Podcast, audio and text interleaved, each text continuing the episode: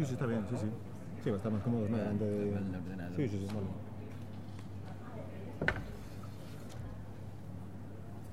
¿Esto cómo está organizado? Ahora, teóricamente, ¿esto cómo está organizado? Que ahora tengo yo una presentación de cómo está.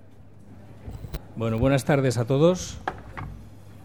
Vamos a dar inicio a la sesión técnica número 29 sobre caudales ecológicos.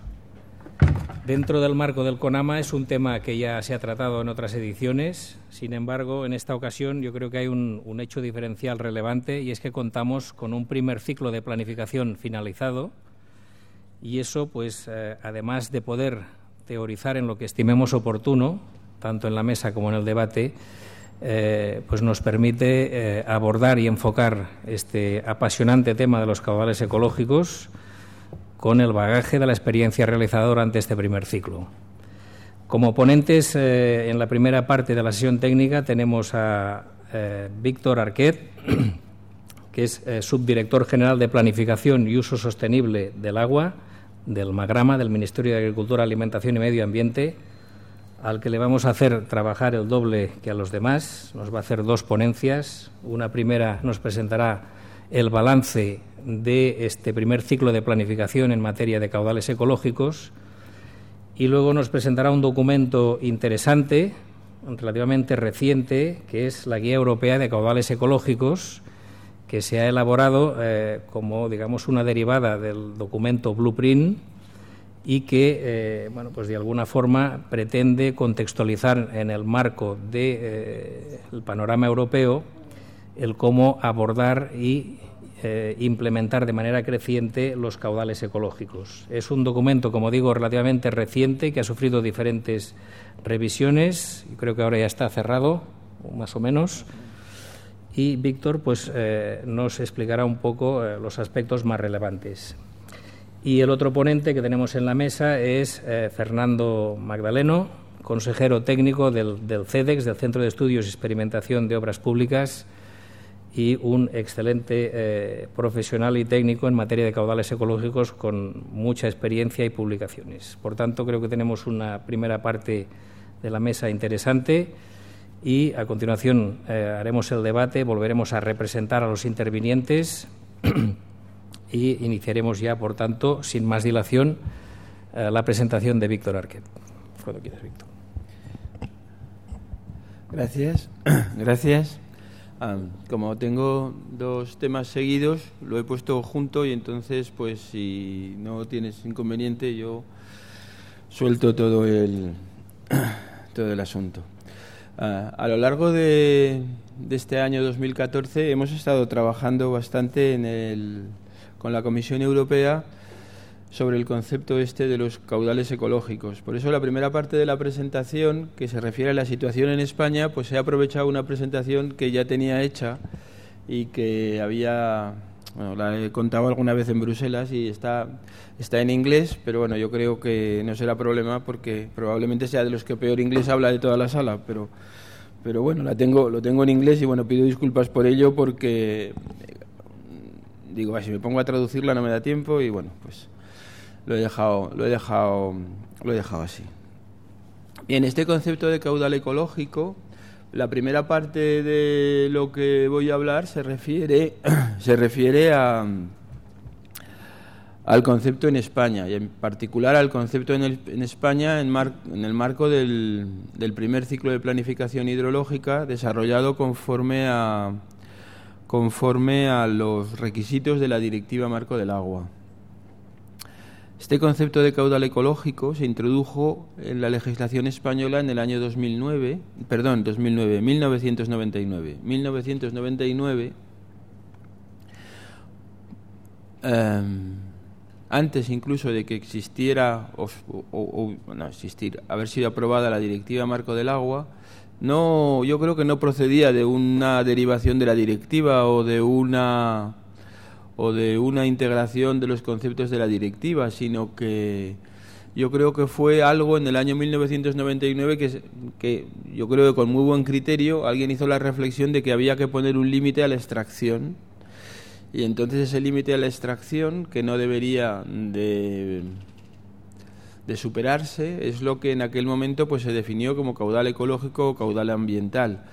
Eh, por más que a algunos les parezca que el nombre, el adjetivo de ecológico y caudal ecológico no corresponde a eso que se definió allí, pero bueno, como de ahí se arrastra, luego se apareció en la ley del Plan Hidrológico Nacional, luego apareció ya en más sitios, los planes hidrológicos del, no digo del primer ciclo, los anteriores, los planes hidrológicos que en general se aprobaron al final de los años 90, en algunos casos también hacían referencia a este concepto de un caudal como un límite de lo que de lo que la extracción podría dar lugar, como un límite a la alteración del hidrograma eh, por la acción humana.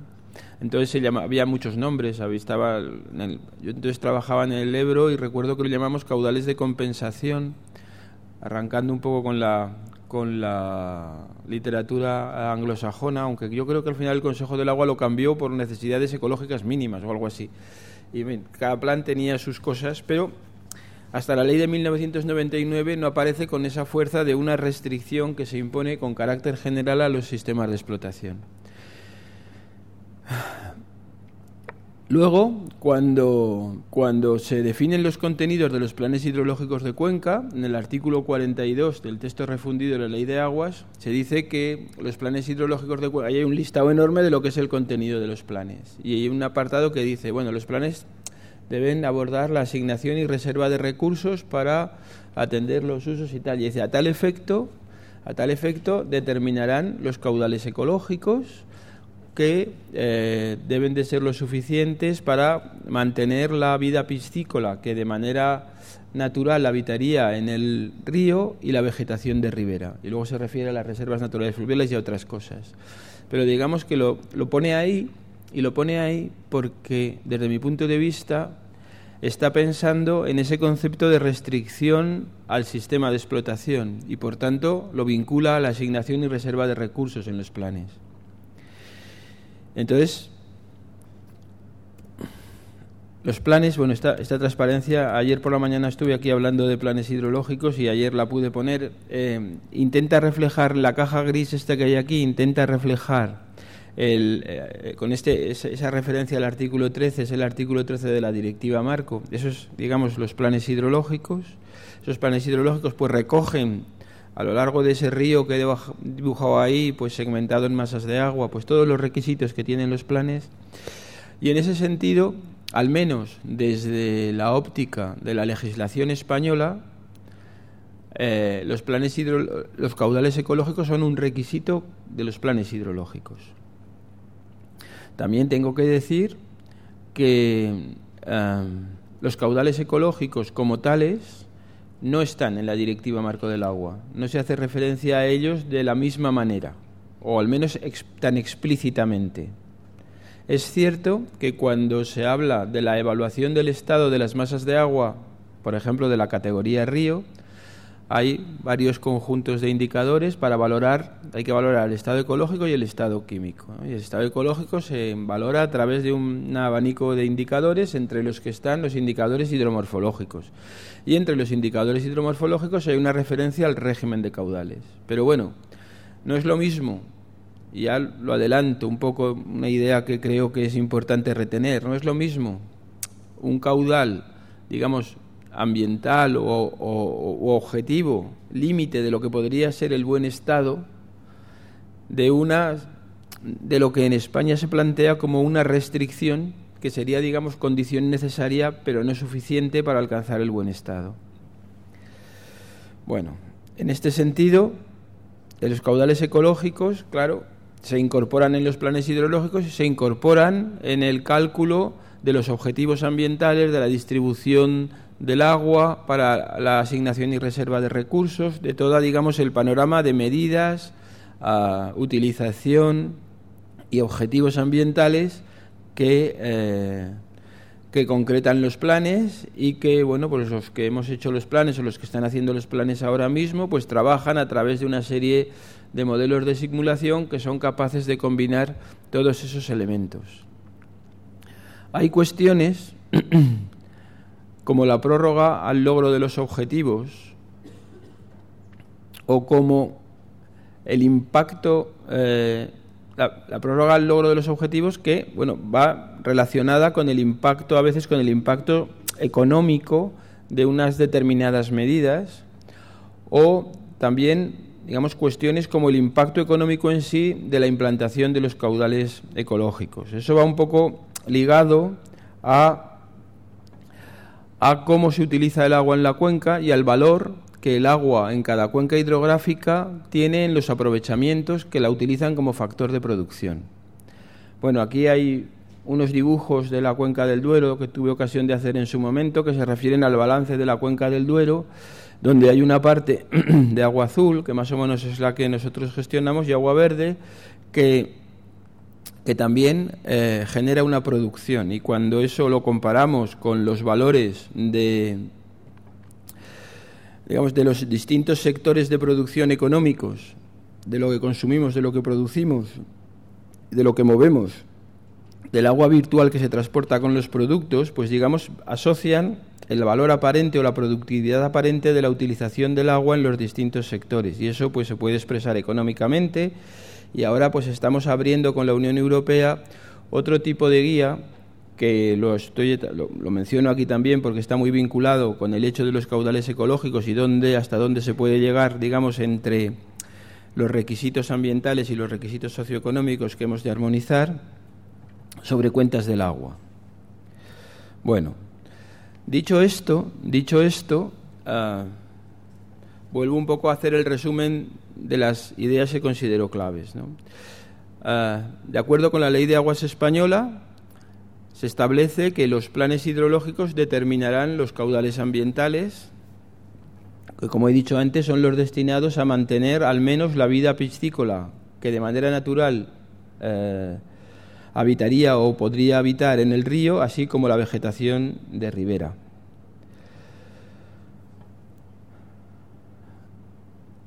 No son, no tienen la consideración los caudales de un uso del agua, de acuerdo con la legislación española, no son un uso del agua, son una restricción que se impone a los sistemas de explotación, además una restricción de ley, por ley.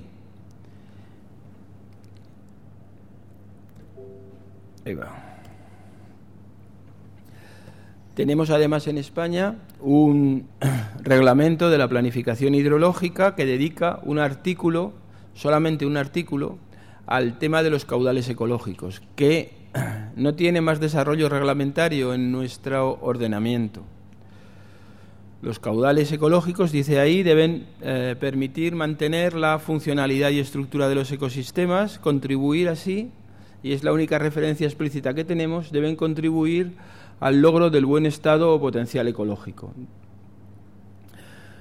el proceso de implementación debe ser Mm, desarrollado a través de un proceso de concertación que tenga en cuenta los usos del agua.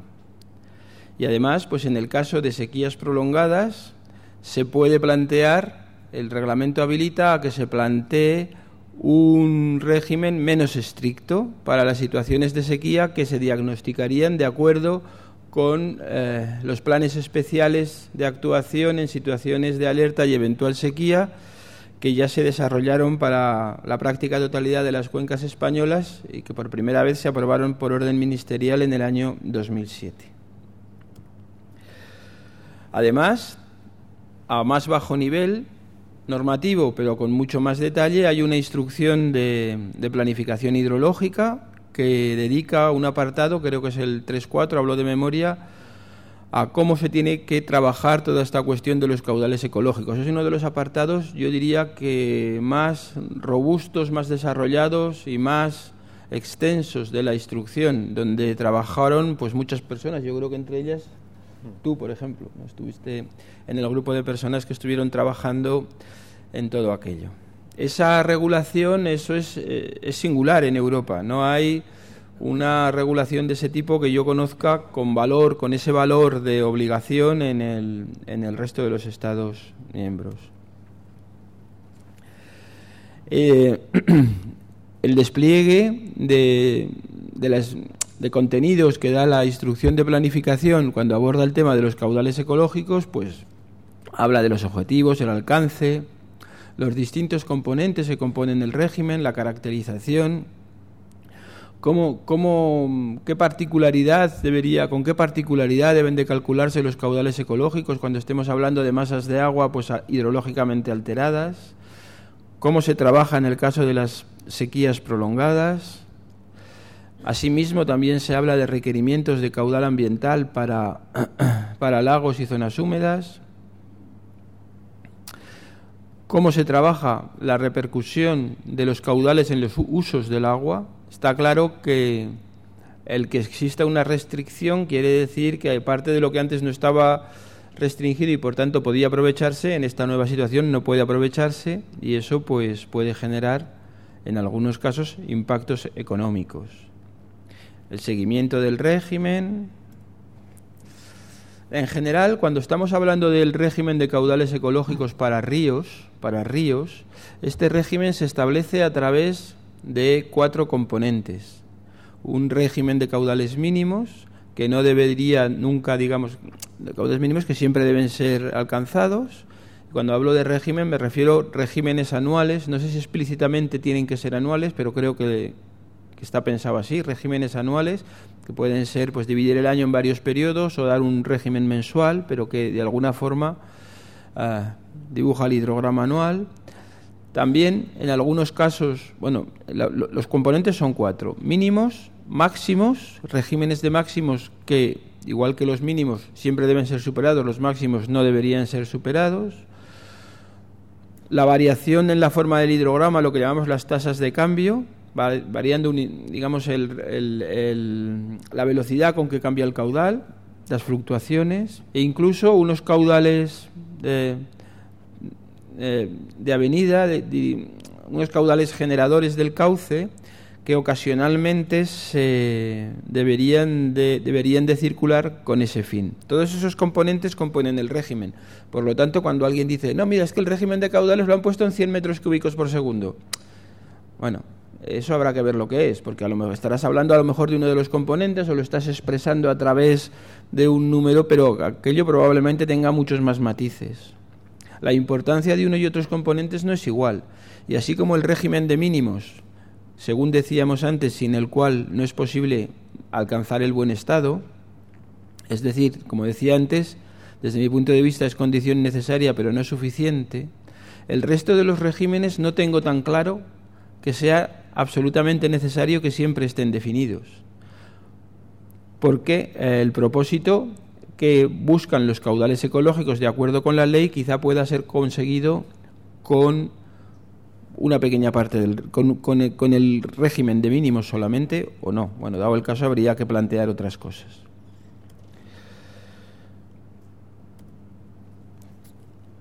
No sé si he pasado dos de un golpe. No. Para, para calcular los caudales ecológicos, la instrucción plantea una digamos, una aproximación progresiva mediante la combinación de métodos hidrobiológicos y de métodos hidrológicos. Lo que se prevé es que en un número suficientemente representativo de masas de agua, que creo que la instrucción valora como el 10%, pero bueno, la idea es que sea un número representativo de masas de agua de las distintas tipologías, se hagan estudios hidrobiológicos del hábitat estos estudios que relacionan el hábitat disponible con el caudal.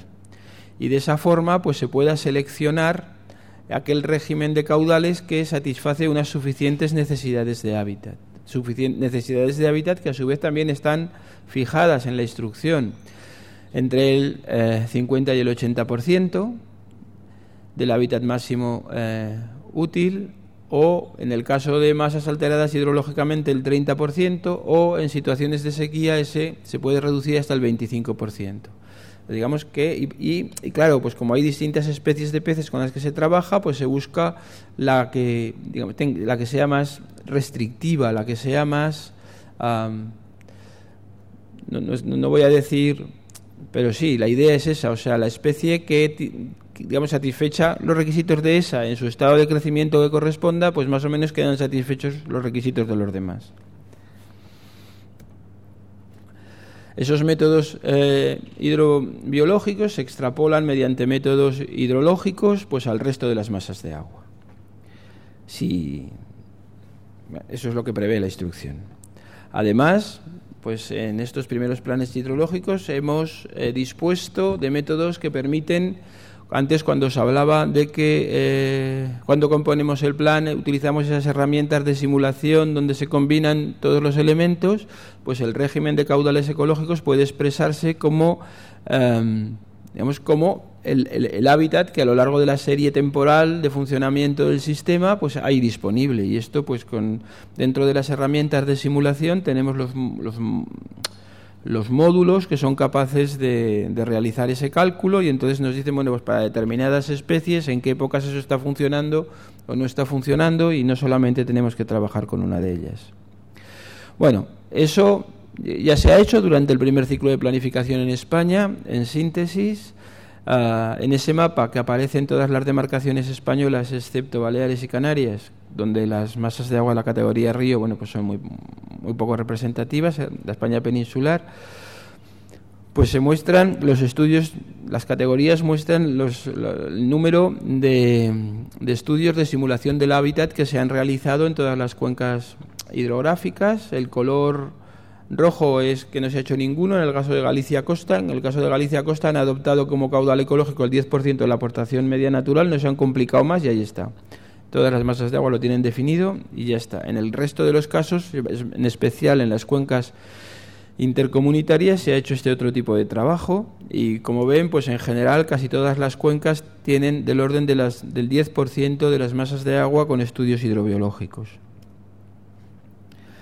Los caudales mínimos también se han definido en este primer ciclo de planificación para un alto número de masas de agua eh, bueno, ahí está un poco el porcentaje de masas de agua que tienen la definición de caudales mínimos. Los que están en color azul representan entre el 75 y el 100% de las masas de agua tienen esos regímenes establecidos.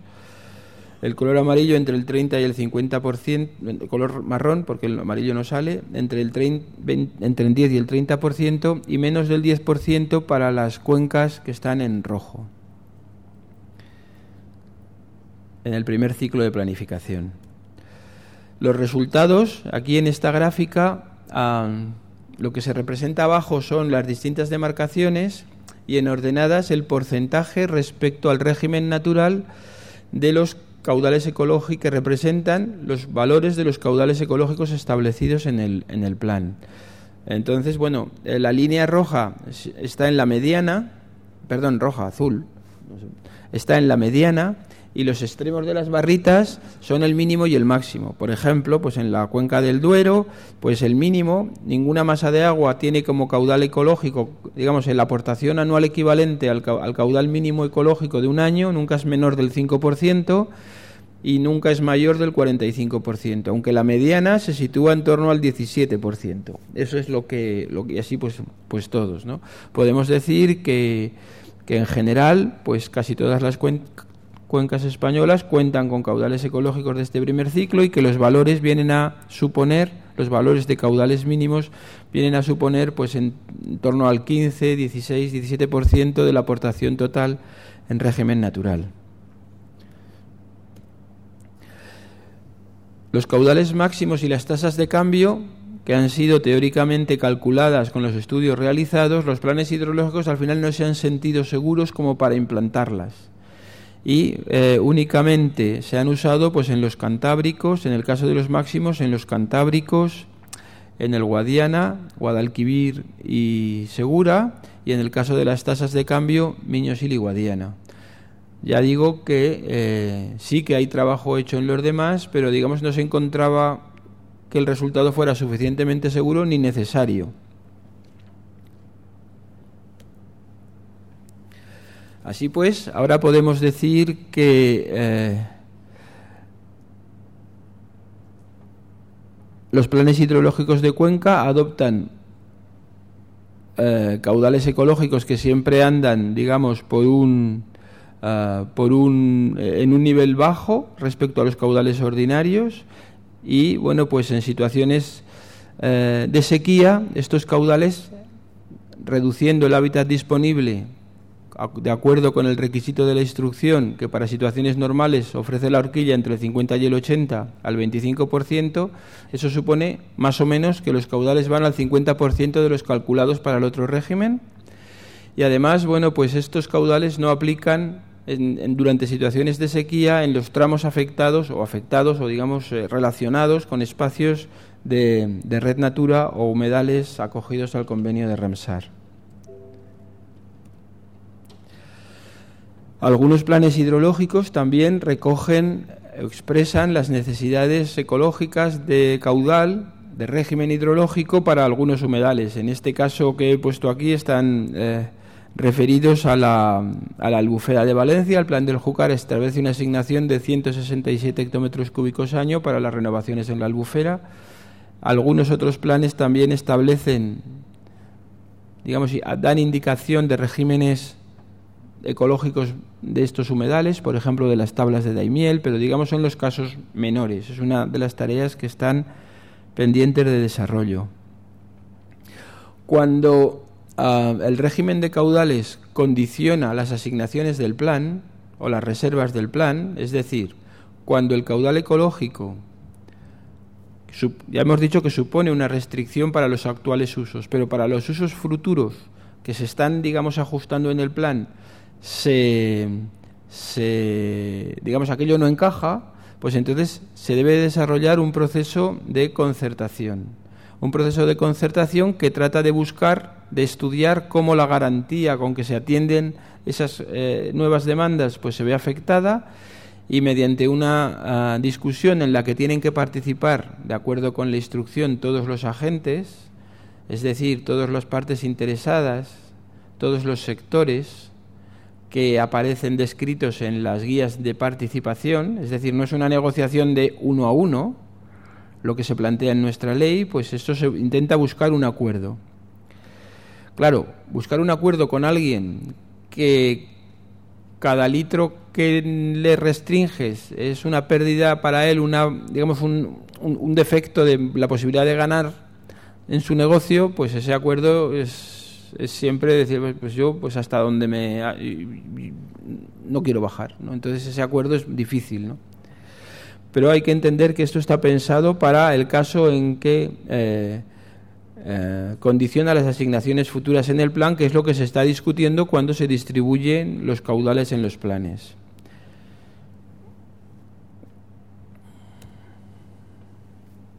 En, síntesis, nuestros ríos están afectados por numerosas presiones por extracción. Esto es una cosa generalizada y reconocida desde hace tiempo y por eso en el año 1999 eh, el Parlamento adoptó una ley donde proponía eh, la utilización del régimen de caudales ecológicos como un límite a las extracciones, como una restricción que con carácter general se imponía en los sistemas de explotación. La legislación española establece que los caudales ecológicos son una restricción para todos los usos y esa es una regulación pues altamente avanzada en el contexto europeo porque no es una eh, esta legislación no plantea el que se negocie esto, esto se negoció cuando el Parlamento adoptó esa ley. Los caudales ecológicos se fijan, se determinan los números, así como la ley es de donde nacen, donde se ponen los números en los planes hidrológicos, de acuerdo con lo previsto en el artículo 18 del Reglamento de Planificación Hidrológica y de acuerdo con el desarrollo del apartado 3.4 de la instrucción. La importancia del proceso de concertación, pues yo creo que eso ha, llevado a que los planes hidrológicos actuales, pues ya digo, hay un alto número de masas de agua con caudales ecológicos y los conflictos de implantación en general han sido reducidos. Han sido reducidos y básicamente se han centrado en las afecciones al sector hidroeléctrico.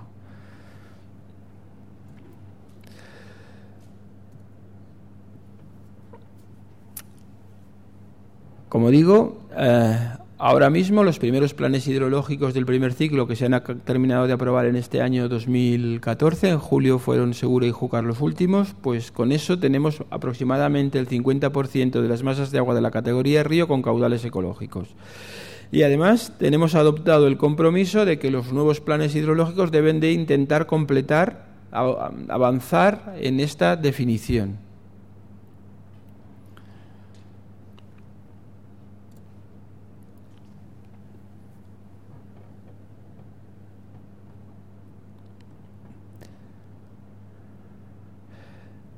los planes hidrológicos eh, introducen una, una fuerte regulación sobre el concepto de caudales ecológicos. Cada, los planes hidrológicos, como he dicho antes, únicamente el artículo 18 del reglamento de planificación aborda un poco a más bajo nivel que lo que dice la ley, qué es eso de los caudales ecológicos. Y ante esa, digamos, mm, ausencia de regulación general, pues los planes hidrológicos han abordado han abordado han tratado de dar respuesta a lo que no estaba en lo que no encontraban en los reglamentos y quizá en estos planes de primer ciclo hubiera sido deseable una mayor armonización en toda esa regulación que se ha introducido. Estamos pensando que esto pues lo podremos hacer en el futuro. Bien, en esta situación, en esta situación, digamos que eh, lo que acabo de contar se refiere a lo que hemos hecho en España en el primer ciclo de planificación, pues eh, se planteó la necesidad, digamos, esta idea del caudal ecológico fue aflorando también en el ámbito comunitario. Y voy a pasar a hablar a la segunda parte, no sé cómo voy de hora. Muy bien. Muy bien. Pues voy a pasar a hablar un poco de lo que ha sido eso de la guía de los caudales ecológicos. En el ámbito comunitario, la implantación de la Directiva Marco del Agua, como otras directivas, pues se ha dotado de un instrumento que le acompaña, que es lo que se denomina la Estrategia Común de Implantación, la CIS que eh, fue adoptada por los directores del agua en el año 2001.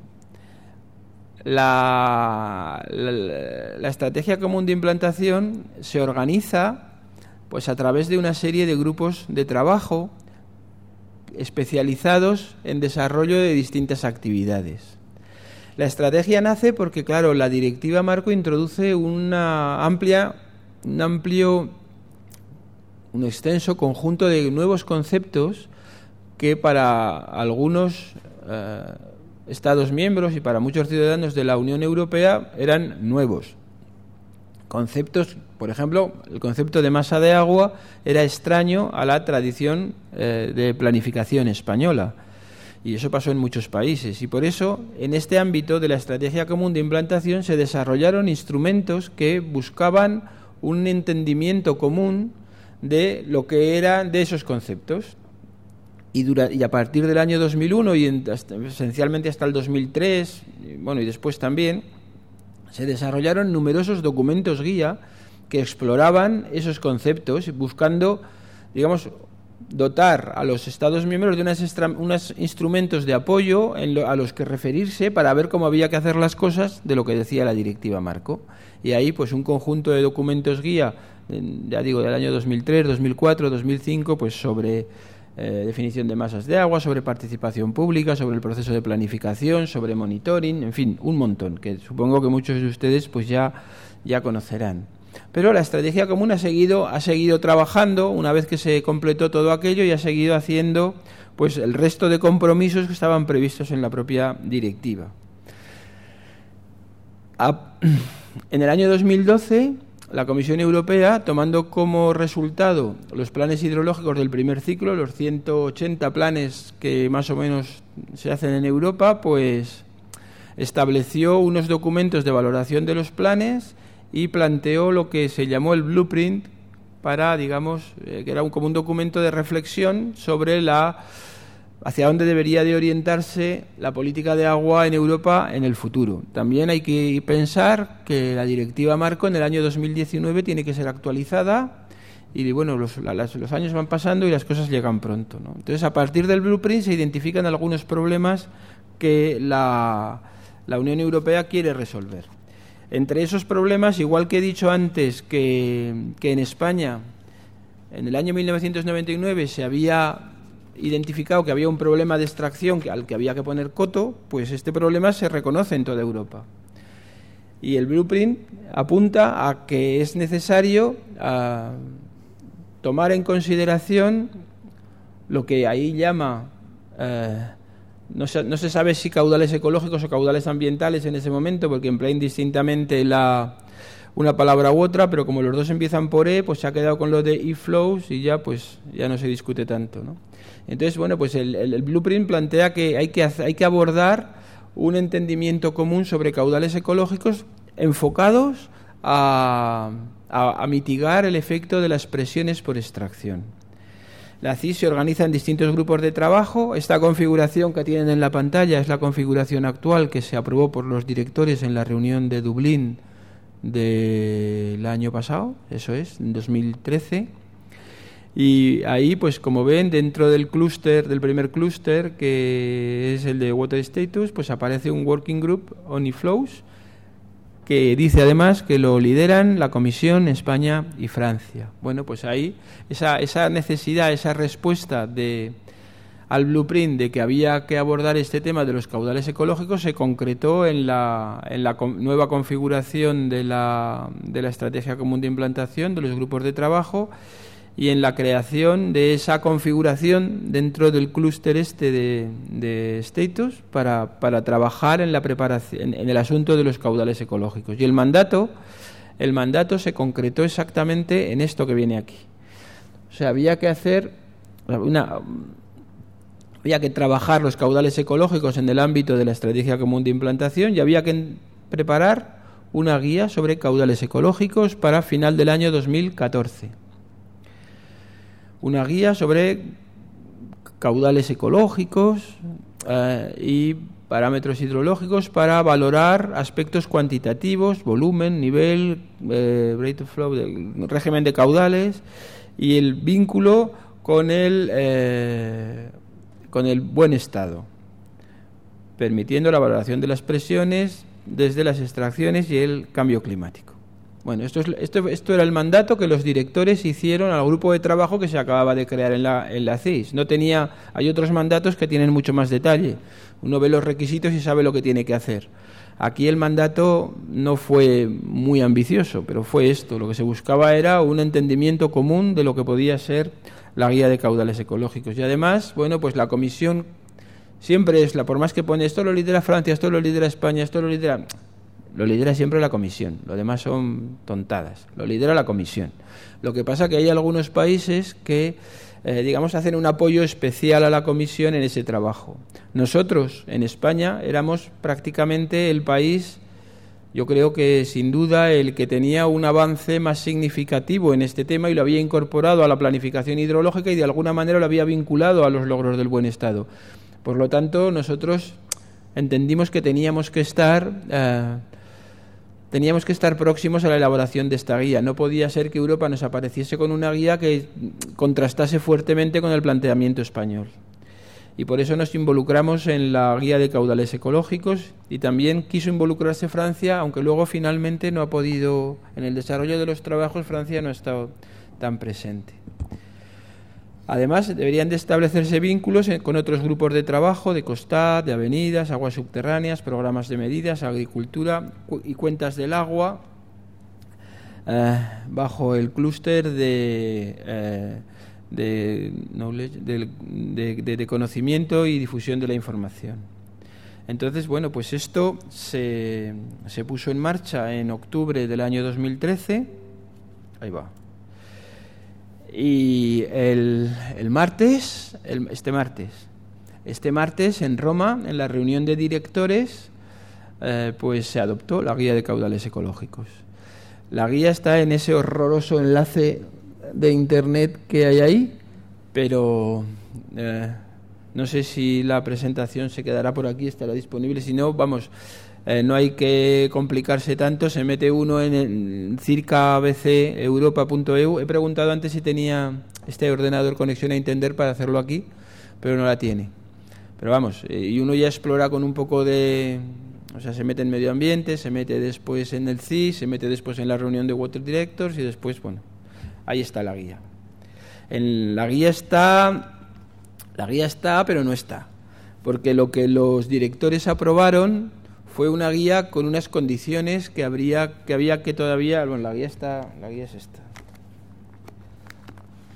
La guía adoptada en Roma es esta pero se, se adoptó con unas condiciones que, que, había que arreglar algunas cositas detalles que mm, por lo tanto la versión final no está publicada. Lo que está es la versión que se sometió a la, a la reunión de los directores así como las las, las, las, las, las actas, ¿no? Las, las, las, actas que los directores aprueban, donde se dice explícitamente qué es lo que hay que hacer todavía con esta guía para darla por definitiva. Digamos que la aprueban con unas condiciones que era hacer cuatro arreglitos de muy pequeña, de muy pequeña entidad.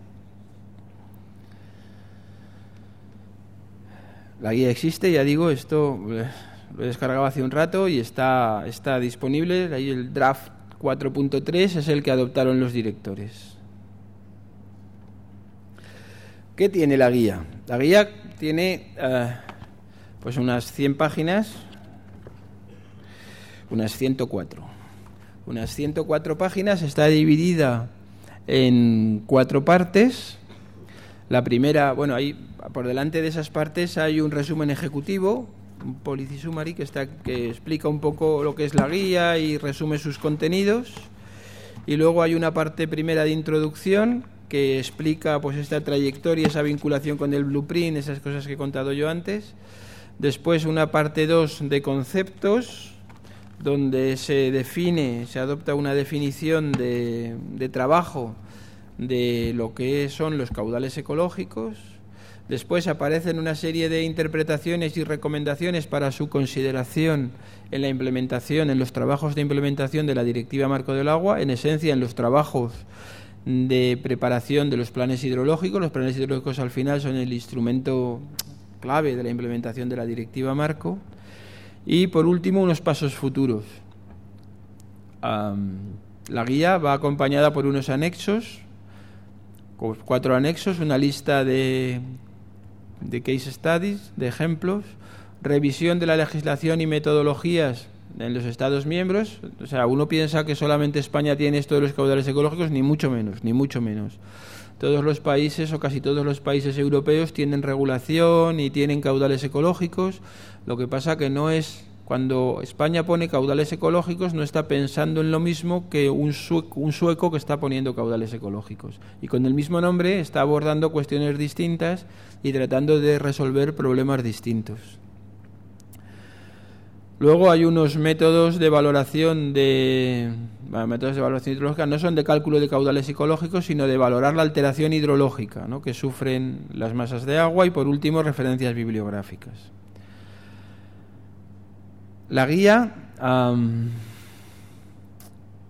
va acompañada de un conjunto de casos de estudio, pero no están en la guía. Digamos que están puestos al lado, estarán disponibles, pero de alguna manera no se han querido poner con la guía porque no son ejemplos de, caudales ecológicos eh, pues de diversos países de Europa. Yo creo que el conjunto de ejemplos son del orden de treinta y tantos ejemplos siete casos españoles me parece que hay, parece que hay otros siete parece del Reino Unido, dos o tres, en fin, hay muchos casos, treinta y tantos ejemplos de caudales ecológicos, pero no están, están hechos, digamos, antes que la guía. Por lo tanto, no son eh, casos en los que en los que, tomando la definición de la guía y el concepto de la guía, se haya desarrollado, sino que es al revés esto es, digamos, los ejemplos de cómo estamos trabajando con los caudales ecológicos en Europa y a partir de ahí se ha construido la guía. Por lo tanto, podríamos decir que muchos de los case study están absolutamente desalineados con la guía. Y por eso, pues, los Waters Directors, o sea, los, los, los directores no han aprobado los casos de estudio, no han adoptado los casos de estudio, sino simplemente son referencias de ejemplos que ahí están. La guía ha tenido en su, en su construcción, en su desarrollo, cinco minutos, vale. Muchas, ah, yo tampoco tengo una experiencia muy dilatada en los trabajos con la estrategia común de implantación, pero desde mi punto de vista ha tenido una participación muy activa de muchos países y de muchos stakeholders, porque yo creo que aquí todo el mundo estaba muy asustado. Y eso se ha respirado en la preparación de la guía se ha respirado. Entonces, eh, la guía empezó, digamos, con un soporte técnico, yo creo que ambicioso, un poco más ambicioso, y conforme la guía ha ido avanzando, pues se ha ido viendo que no los Estados miembros no querían dotar a la Comisión de un instrumento fuerte con el digamos robusto con el que en el futuro pudiéramos entender que ya asumíamos ciertas obligaciones. Un documento guía es un documento de orientación, con un documento guía en ningún caso la comisión te puede llevar ante el tribunal. Entonces, digamos que eso ha pesado mucho en la guía. Eso ha pesado mucho en la guía y se ha insistido mucho en, Bueno, y de hecho, si os fijáis en los cambios que adoptaron los directores en el último momento, son cambios, vamos, eh, en ese sentido siempre, ¿no? En ese sentido siempre. Fijaos, como he dicho antes, que antes las guías desarrollaban conceptos que nacían en la propia directiva y ahora esta guía está desarrollando un concepto que de alguna forma nace con el blueprint y que podría ser un, un apoyo para apalancar la revisión de la directiva. Entonces, claro, los Estados miembros son conscientes de eso y eso pues ha dificultado el alcance de la guía. Por eso tengo yo aquí en los, eh, la parte 4 he desarrollado un poco los títulos, porque es a lo que la guía no ha llegado, que dice, bueno, futuros pasos, futuros pasos. Pues esto da idea de dónde se ha quedado la guía. Por ejemplo, la guía de caudales ecológicos está referida a, un, régimen de caudales que es consistente con el buen estado, pero no con el buen potencial. Entonces, la relación de... Eh, la idea esta del buen potencial ecológico, del caudal para alcanzar el buen potencial ecológico, ha superado el alcance de la guía.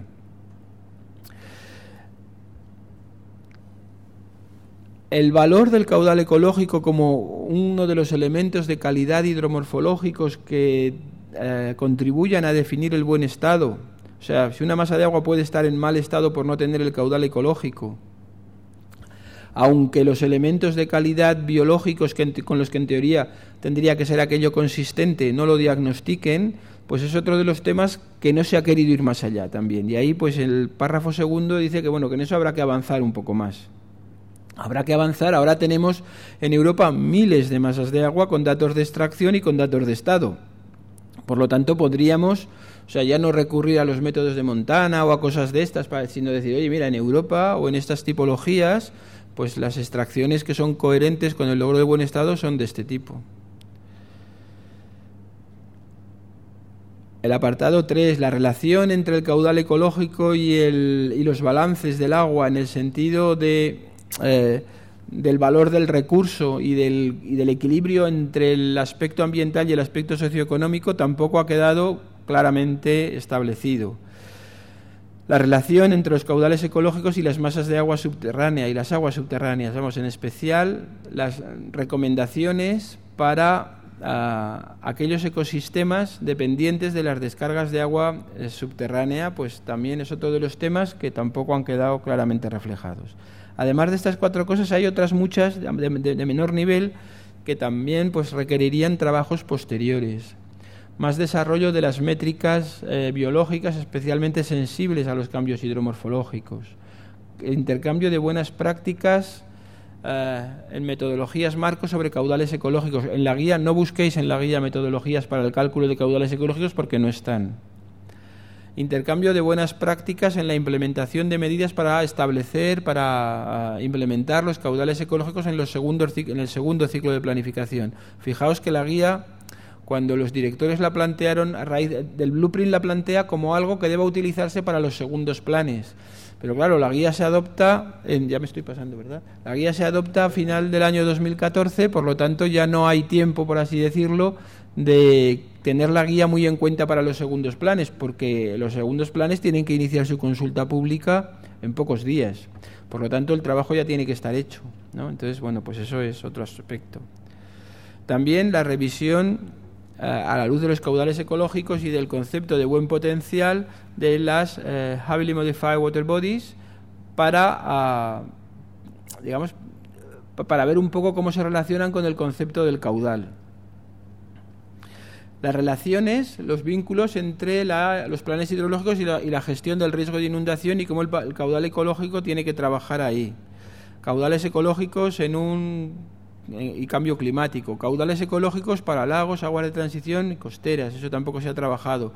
Caudales ecológicos en zonas húmedas y en especial en las zonas protegidas de, de aves y hábitats. Son zonas que han quedado pues pendientes. En este contexto, en el contexto de la guía se establece una definición de caudales ecológicos, que es esa que aparece ahí y que no os podéis imaginar lo que se ha discutido para llegar a una frase que, que diga algo y que a nadie moleste, como para que la hayan rechazado. Dice aquí que es un régimen hidrológico consistente. No, no, sé muy bien lo que es consistente. Lo he buscado en español en el diccionario varias veces y en inglés también, a ver qué es eso de consistente, con el logro de los objetivos ambientales de la Directiva Marco en masas de agua superficial naturales. Al amparo del artículo 4.1. Quiero decir, la guía no habla de masas muy modificadas, no habla de caudales ecológicos en embalses, no habla, está hablando de ríos naturales. Y además dice que es consistente con el buen estado. Quiero decir que yo creo que es una definición en la que tiene cabida el concepto español, porque como decíamos antes, nuestros caudales ecológicos son aquellos que eh, necesarios para conservar la vida piscícola y la vegetación de ribera, por lo tanto darían lugar a unos indicadores biológicos eh, suficientemente aceptables, de buen estado, y por lo tanto eh, creo que es una definición que no vulnera la definición española. Y bueno, en general, pues también se dice que esto es lo que se entiende a los efectos de esta guía, a los efectos de la estrategia común de implantación.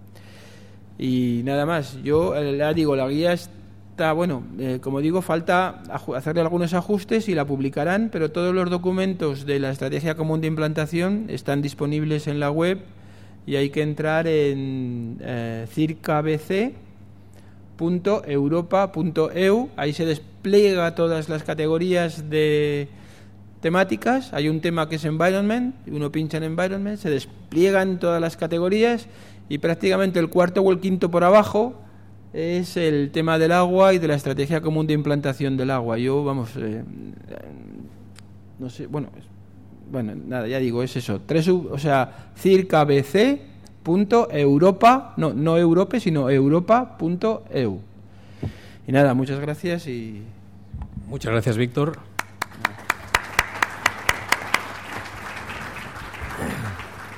Para romper un poco las dos presentaciones, si hay una pregunta rápida y una respuesta rápida. ¿Alguna pregunta rápida a Víctor? Lo ha dejado clarísimo. Lo ha dejado clarísimo, por tanto, Fernando.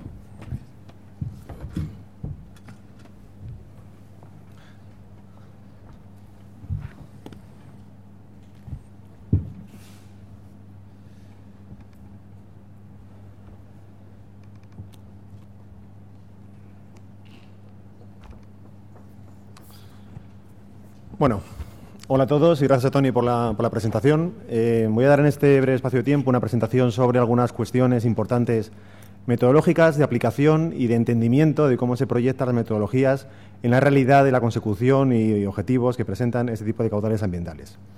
Son pocos minutos, eh, son unas ideas esenciales y luego en el tiempo de debate, que hay como dos horas, habrá tiempo de debatir muchos de los temas que ha abordado Víctor Arquet y que son, constituyen realmente la, la esencia ¿no? de, de qué es esto, para qué sirve y a dónde vamos, ¿no? que es al final lo que estamos buscando.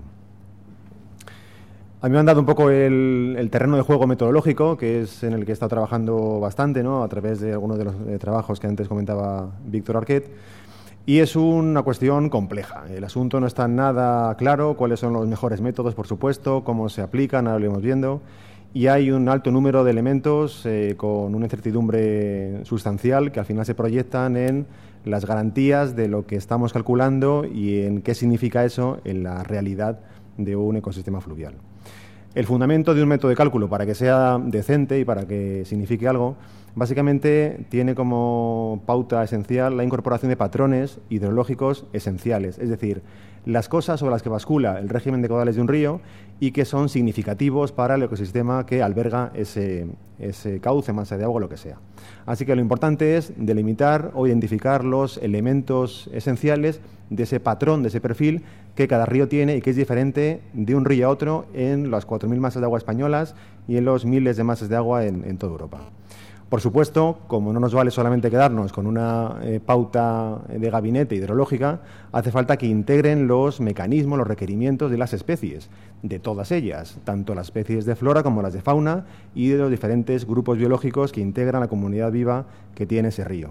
Y en relación con lo que requiere esas especies y en su medio circundante, cosa que está causando muchos problemas para asociar esos requerimientos específicos a el contexto real físico y ambiental que rodea a esas especies. Además, cosa indispensable, tienen que asumir esa variación ecológica e hidromorfológica que tiene cada río, lo cual nos lleva a que el patrimonio fluvial es riquísimo y muy amplio y en España, más que casi en ningún país europeo, por su diversidad, sus gradientes físicos, ambientales y ecológicos, y eso hace que haya una gran variabilidad de tipos eh, de ríos y eso requiere que haya métodos capaces de incorporar esa variación tan fuerte que, que tenemos. Y luego, además, deben considerar las interacciones entre el régimen hidrológico, que es el elemento dominante de lo que pasa en un río, régimen líquido y sólido, primer gran problema que hacemos con los caudales sólidos, que de momento no estamos considerando, condiciones físico-químicas, que son las básicas o clásicas, ¿no? que explican algunos comportamientos o oportunidades de vida para algunas especies, y las mecánicas bióticas que hay en ese tipo de, de ambientes. Claro, es muy difícil juntar las interacciones entre hidrología, físico-química, biología, ecología, geomorfología y todo lo que condiciona lo que pasa en el río. Por eso los métodos, pues hay cosas mejores y peores, y lo que hay es un amplio campo de trabajo y de estudio que deberá ser incorporado tanto en la normativa en el futuro como en la puesta en práctica y aplicación de ese tipo de metodologías.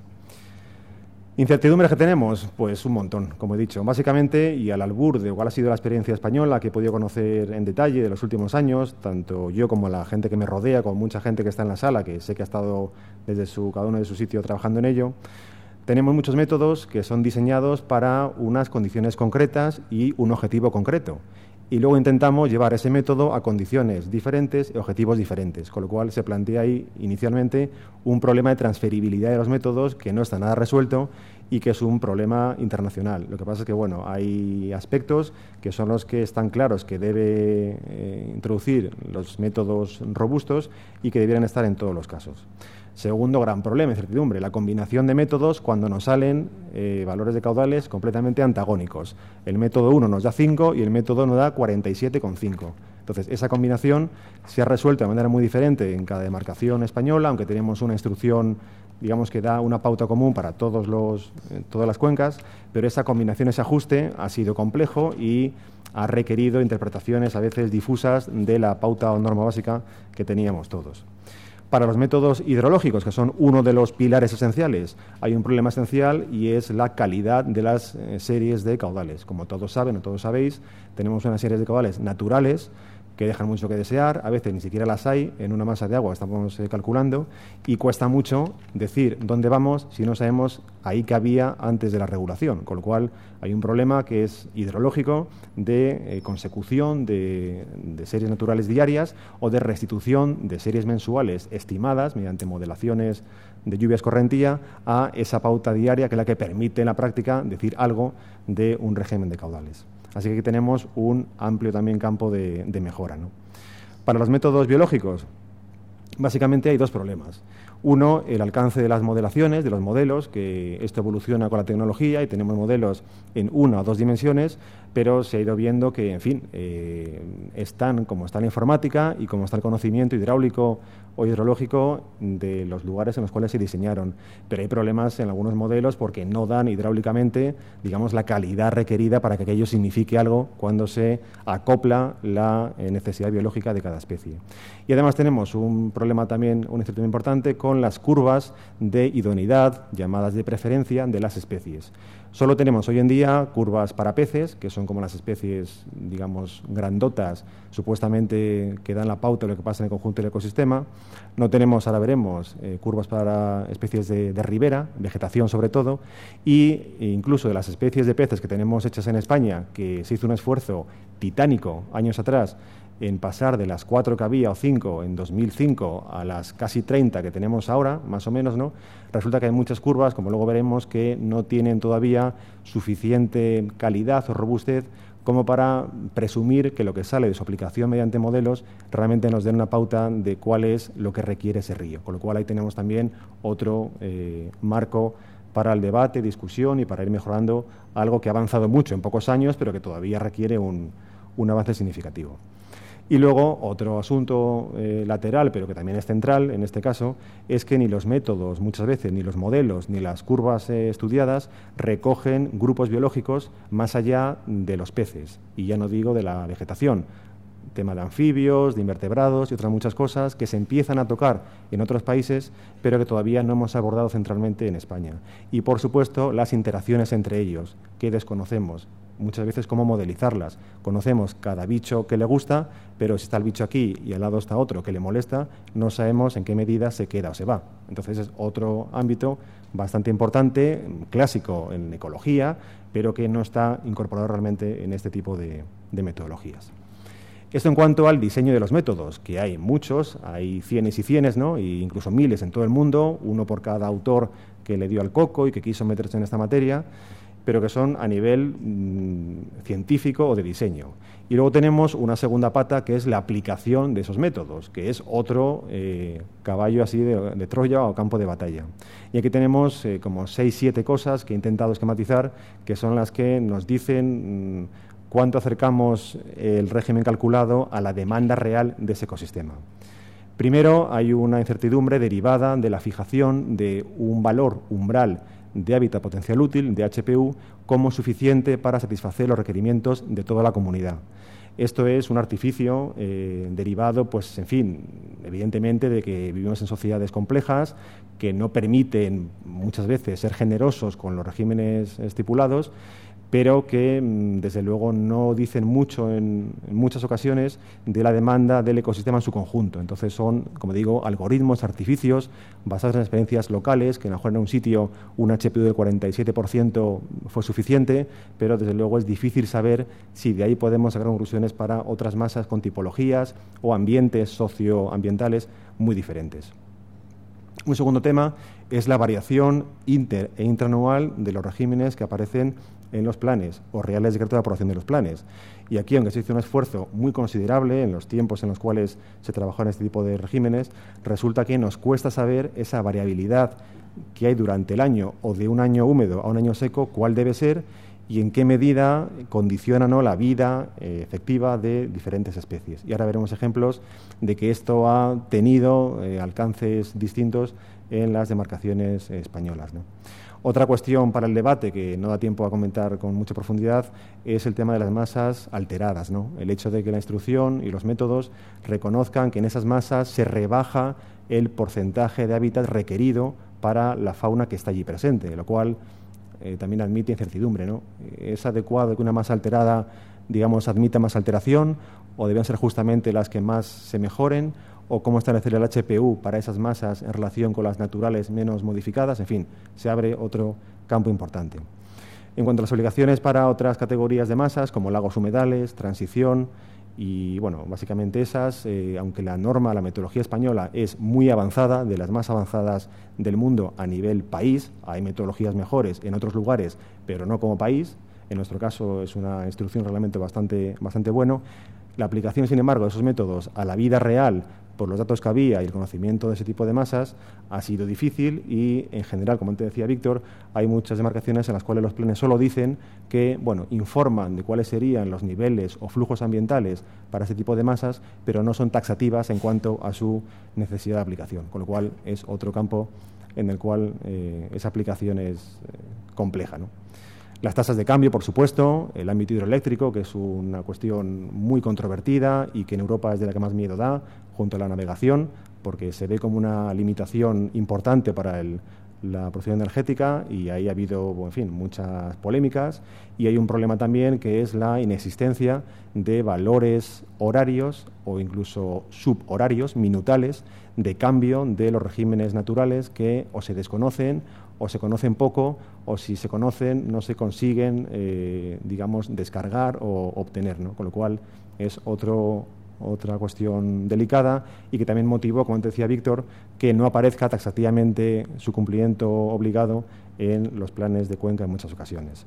Las crecidas, veremos también que estamos empezando eh, por fin y para desde luego para alegría yo creo de muchos, viendo crecidas generadoras eh, ordinarias de pequeño volumen en algunos ríos para que regeneren los hábitats y no se empequeñezcan los ríos mediante regímenes de caudales ecológicos de valor muy pequeño que pueden ser mínimamente adecuadas, pero que al final, como no generan crecidas, no hay pulso, no, no hay digamos, variación grande de, año a año, al final el sistema se va quedando en menos, en menos, en menos y no llegamos al objetivo planteado.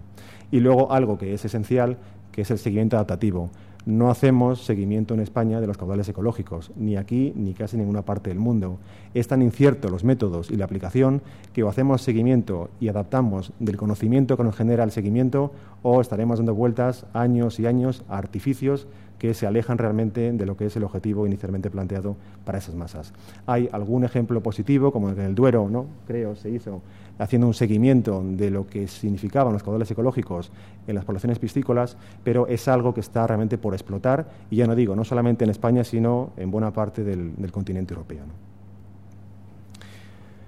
Bueno, y con los métodos que tenemos y con su aplicación, ¿qué resulta? Que al final es lo que más chicha tiene. ¿Qué resulta de esto, de la aplicación de los métodos? Bueno, pues una mera revisión a los regímenes eh, ambientales aprobados en los reales decretos de aprobación de los planes que se han publicado durante el año 13 y 14, básicamente, nos ofrecen pues unas pautas eh, muy diferenciadas entre demarcaciones.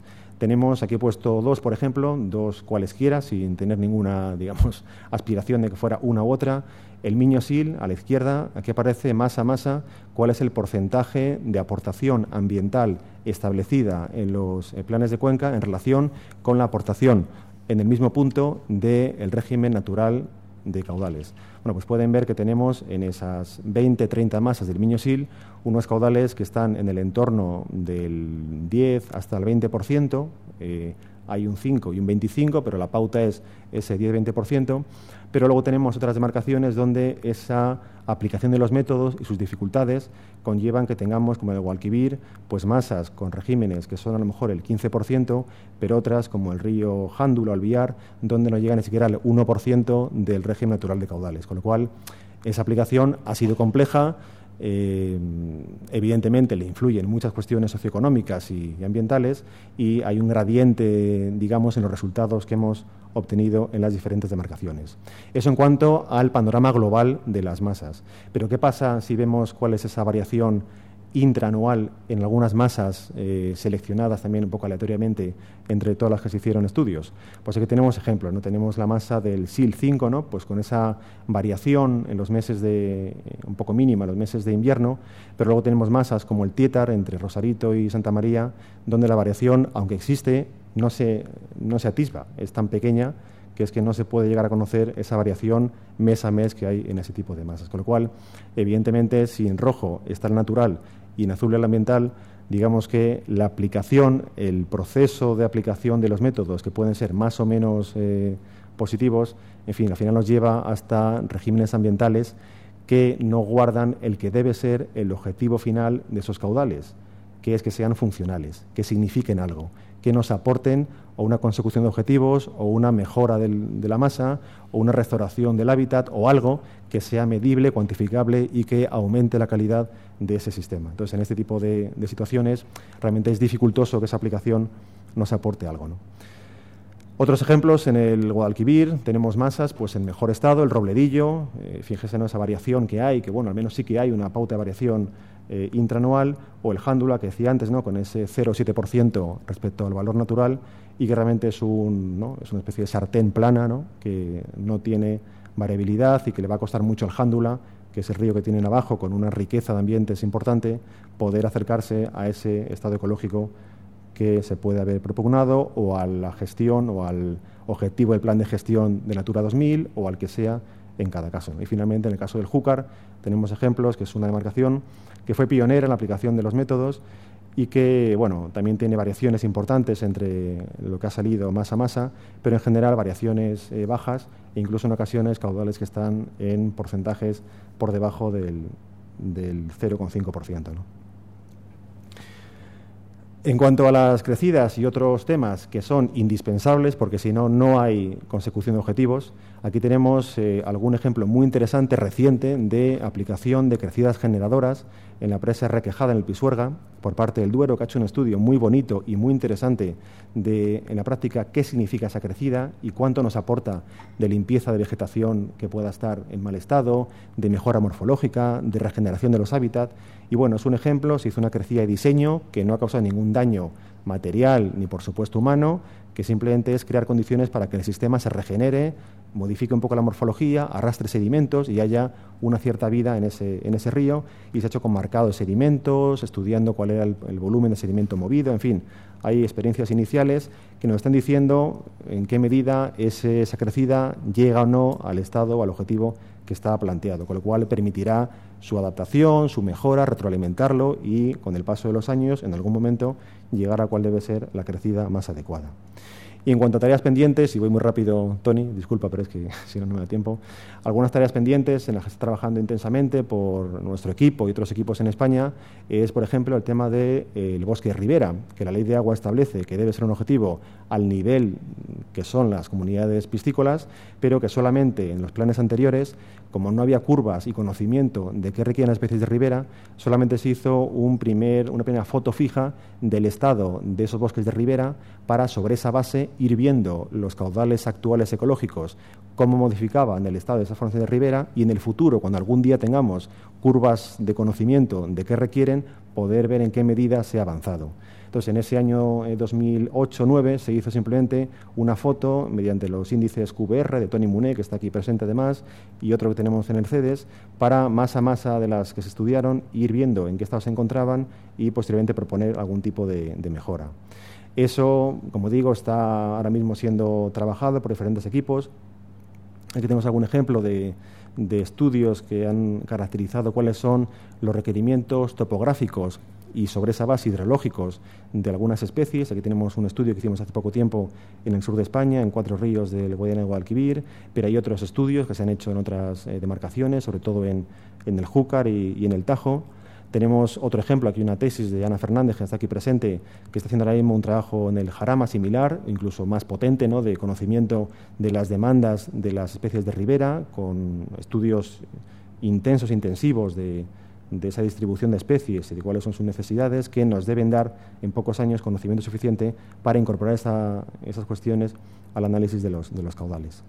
El otro tema mm, que tenemos que terminar cuanto antes y mejorar mm, urgentemente es el tema de la idoneidad de las curvas de preferencia de los peces, que también fruto de otro estudio que hemos hecho recientemente en el CEDES, ha resultado que eh, tenemos, y a la derecha tiene las mm, curvas hechas por estadios en cada cuenca hidrográfica, tenemos un alto porcentaje de las curvas utilizadas en las demarcaciones que no dan el mínimo necesario de calidad estadística para ser aplicadas, con lo cual tenemos regímenes ecológicos caudales en los planes que, digamos, tienen un margen de incertidumbre bastante considerable y que mm, aconsejarían dar más robustez a las curvas, recalcular y ver en qué medida ese mayor conocimiento de la demanda de las especies al final va a motivar cambios en el régimen de caudales finalmente planteado. Así que es otro terreno que se está trabajando y que va a ser sin duda muy interesante.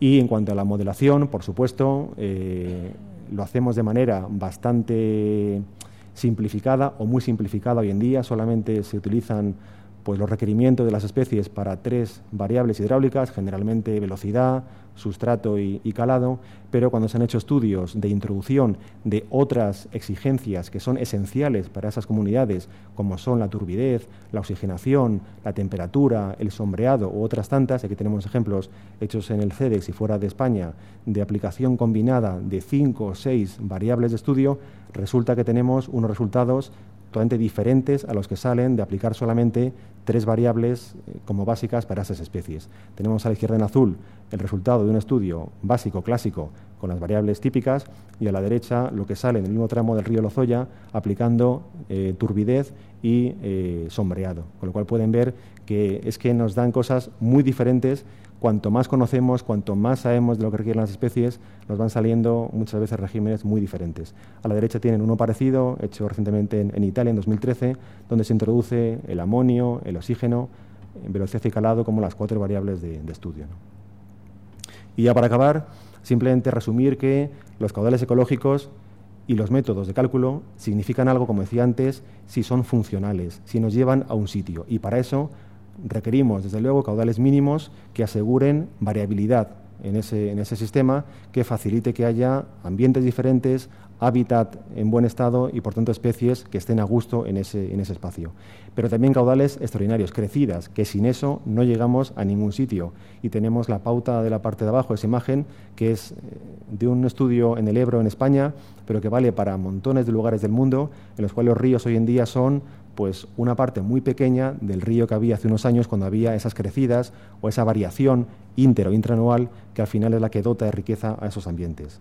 Y finalmente requerimos caudales asociados a ciclos clave de las especies, porque si no, sin ellas no pueden vivir, si no aparece un caudal cuando el pez madura o cuando se reproduce, cuando desova, no hay comunidad a futuro y por supuesto allí donde debe hacerse y cuando se pueda por el conocimiento de, de la materia caudales mm, variables eh, temporalmente, incluso horariamente, para evitar los problemas que hay aguas abajo de las centrales de eh, deterioro de las comunidades y de progresiva eh, degradación de ese tipo de ambientes.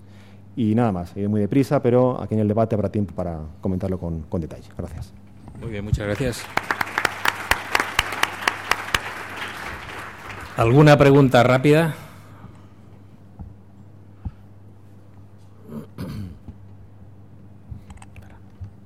Eh, hola, mi nombre es Eduardo La Fuente, de la Confederación del Segura. Yo tenía dos preguntas. Una, Fernando, cuando has hablado de los caudales generadores, que yo estoy contigo, son absolutamente claves y creo que todavía estamos muy lejos, has hablado mucho de hidromorfología, de que afectan a la hidromorfología. Nosotros tenemos un caso que en el 2012 empezó a llover muchísimo en cabecera y bueno, se abrieron los, los embalses, eh, bueno, hacía casi 40 años que no se abrían los embalses de cabecera.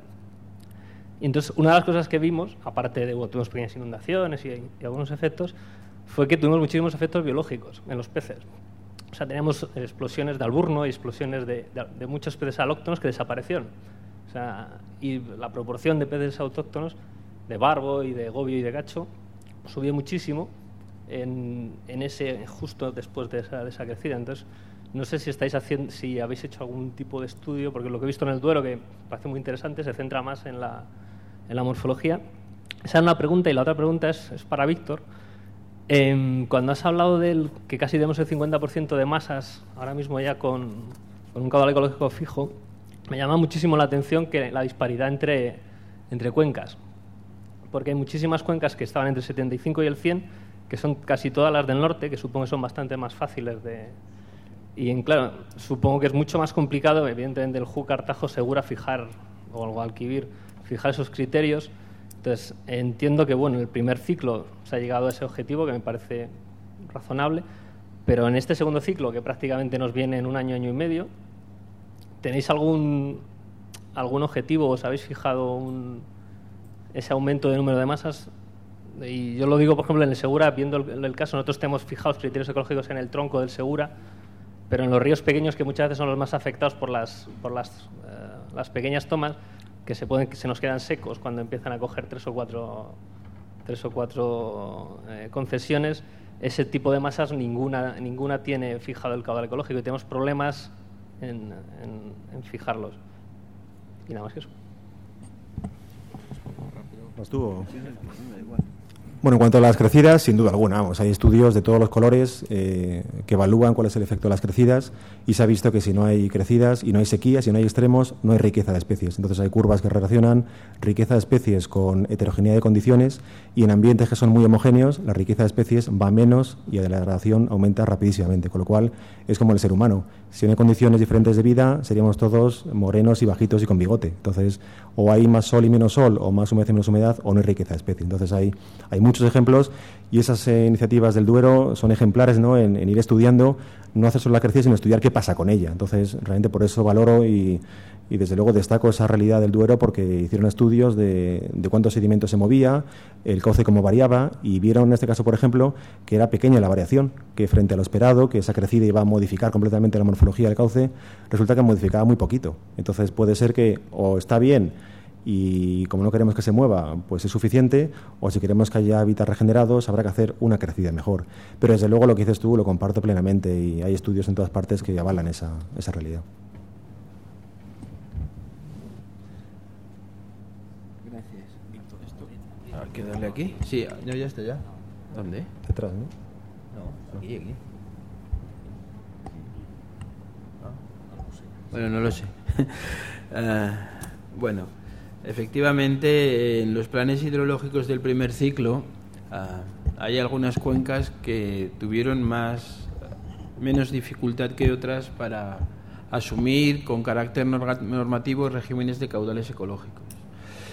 Yo, por ejemplo, que trabajé en la cuenca del Duero, pues me encontré en una cuenca donde ya la Comisión de Explotación tradicionalmente venía utilizando unos regímenes que condicionaban los acuerdos de la Comisión de Explotación, de la, sí, de la Comisión de Explotación y de la, de la Comisión de Desembalse, perdón, de la Comisión de Desembalse y se fijaban caudales mínimos en muchos embalses de la cuenca en los que administraba el Estado, incluso caudales mínimos que debían de circular por determinadas estaciones de aforo. Eso me hizo partir en una posición pues muy favorable para después encajar las cosas. Luego el grado de presión por extracción al que estaba sometido o está sometida la cuenca del Duero, pues no es lo mismo que a lo que está sometido el Segura, eso es evidente.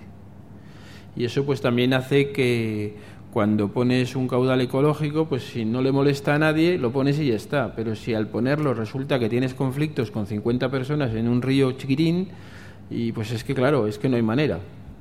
Entonces, bueno, esto fue una realidad. Pero mm, a partir de eso, nosotros ahora nos encontramos con que cuando se han aprobado los planes del primer ciclo, pues en efecto, muchos planes hidrológicos no han podido fijar caudales ecológicos o no han, no han podido o no han, no han podido fijar caudales ecológicos en muchas de las masas de agua. Esto quiere decir que hay muchas masas de agua que no sabemos cuáles son sus requisitos de caudal fuera de las cuales no se podría alcanzar el buen estado. Esto no lo sabemos. Por lo tanto, es una limitación al cumplimiento de la directiva marco. Es una limitación que, bueno, ahí está. El Consejo de Estado, cuando informó el plan hidrológico del Júcar, que fue el último que pasó por el Consejo de Estado, dijo que esos informes del Consejo de Estado están publicados en la web, o sea que lo puede ver cualquiera. Vino a decir que eso de poner unas masas eh, de agua con caudales ecológicos que eran muy representativas y que está, pues eso estaba muy bien, pero que la obligación nacía desde hacía más de 14 años y que ya no se concebía que no hubiera una determinación generalizada en todas las masas de agua. A partir de esas cuestiones, pues nosotros estamos intentando que en este segundo ciclo de planificación, a pesar de que tenemos poco tiempo y a pesar de muchas cosas, pues estamos tratando de que se aprecie un avance significativo en estas cosas en la definición de caudales ecológicos en la gran mayoría de las masas de agua. Y bueno, pues el Segura es una de las cuencas en las que se está trabajando en esa extrapolación, partiendo de los trabajos esencialmente que se hicieron durante el primer ciclo, intentando sacarles algo más de juego y viendo pues donde nos quedamos que no se pudo seguir, qué pasó, y en eso estamos. Yo creo que el Segura va a ser una de las cuencas donde se va a notar un avance importante en esto y esa es, esa es la cosa. Yo también creo que hay situaciones especiales en las que no llegaremos a poner caudales ecológicos en este segundo ciclo, pero también creo que puede haber situaciones especiales, que serán las menos, donde ni siquiera haga falta ponerlos, pero yo creo que en algunas de las cuencas, o sea que vamos, que se va a ver un avance. Yo creo que se va a ver un avance. Confío en que se vea un avance. Y de hecho, pues dentro de nuestras escasas posibilidades, que no son las que hubo en el primer ciclo, pues ahora hay gente trabajando en eso y poniendo sus numeritos y eso se tiene que ver el 30 de diciembre en las consultas públicas. Muy bien, pues muchas gracias. Vamos a preparar la mesa.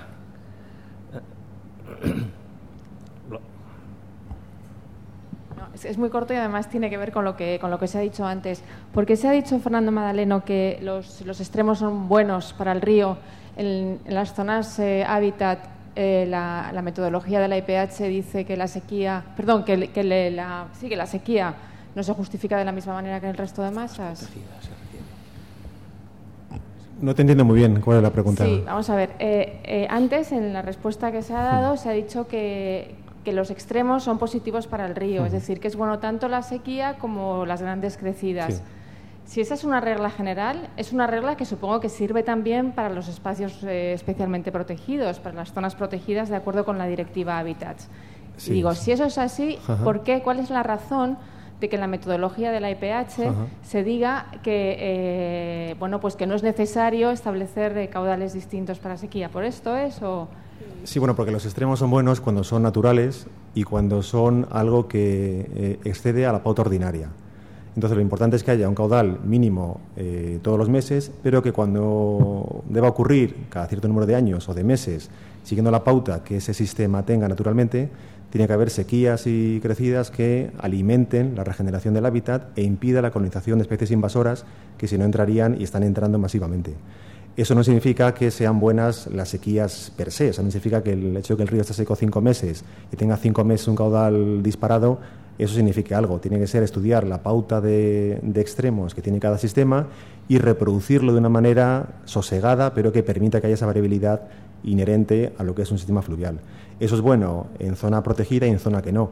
Lo que pasa es que a lo que se refiere en estudio de planificación es que en las zonas protegidas la pauta ordinaria, no la de extremos, no debe ser tan baja como para que el estrés que supone ese caudal ordinario que pasa todos los días o meses realmente eh, dificulte el buen estado de las comunidades allí presentes. O sea, que son, que son como dos cosas diferentes, lo ordinario o lo extremo. ¿no? Entonces, lo que se dice es que en los lugares protegidos, lo ordinario debe ser más generoso que en los lugares que están más modificados, pero que no es lo mismo que hablar de extremos, sequías o avenidas. ¿no? Por eso es un poco la diferencia conceptual del asunto.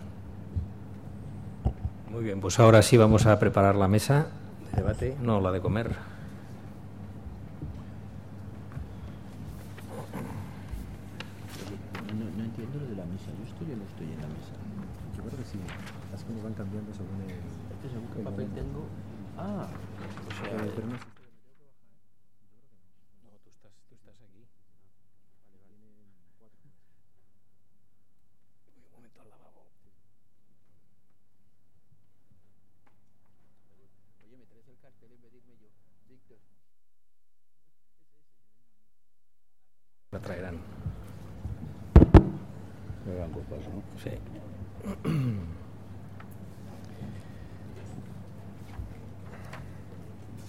Bueno, vamos a empezar la mesa de debate.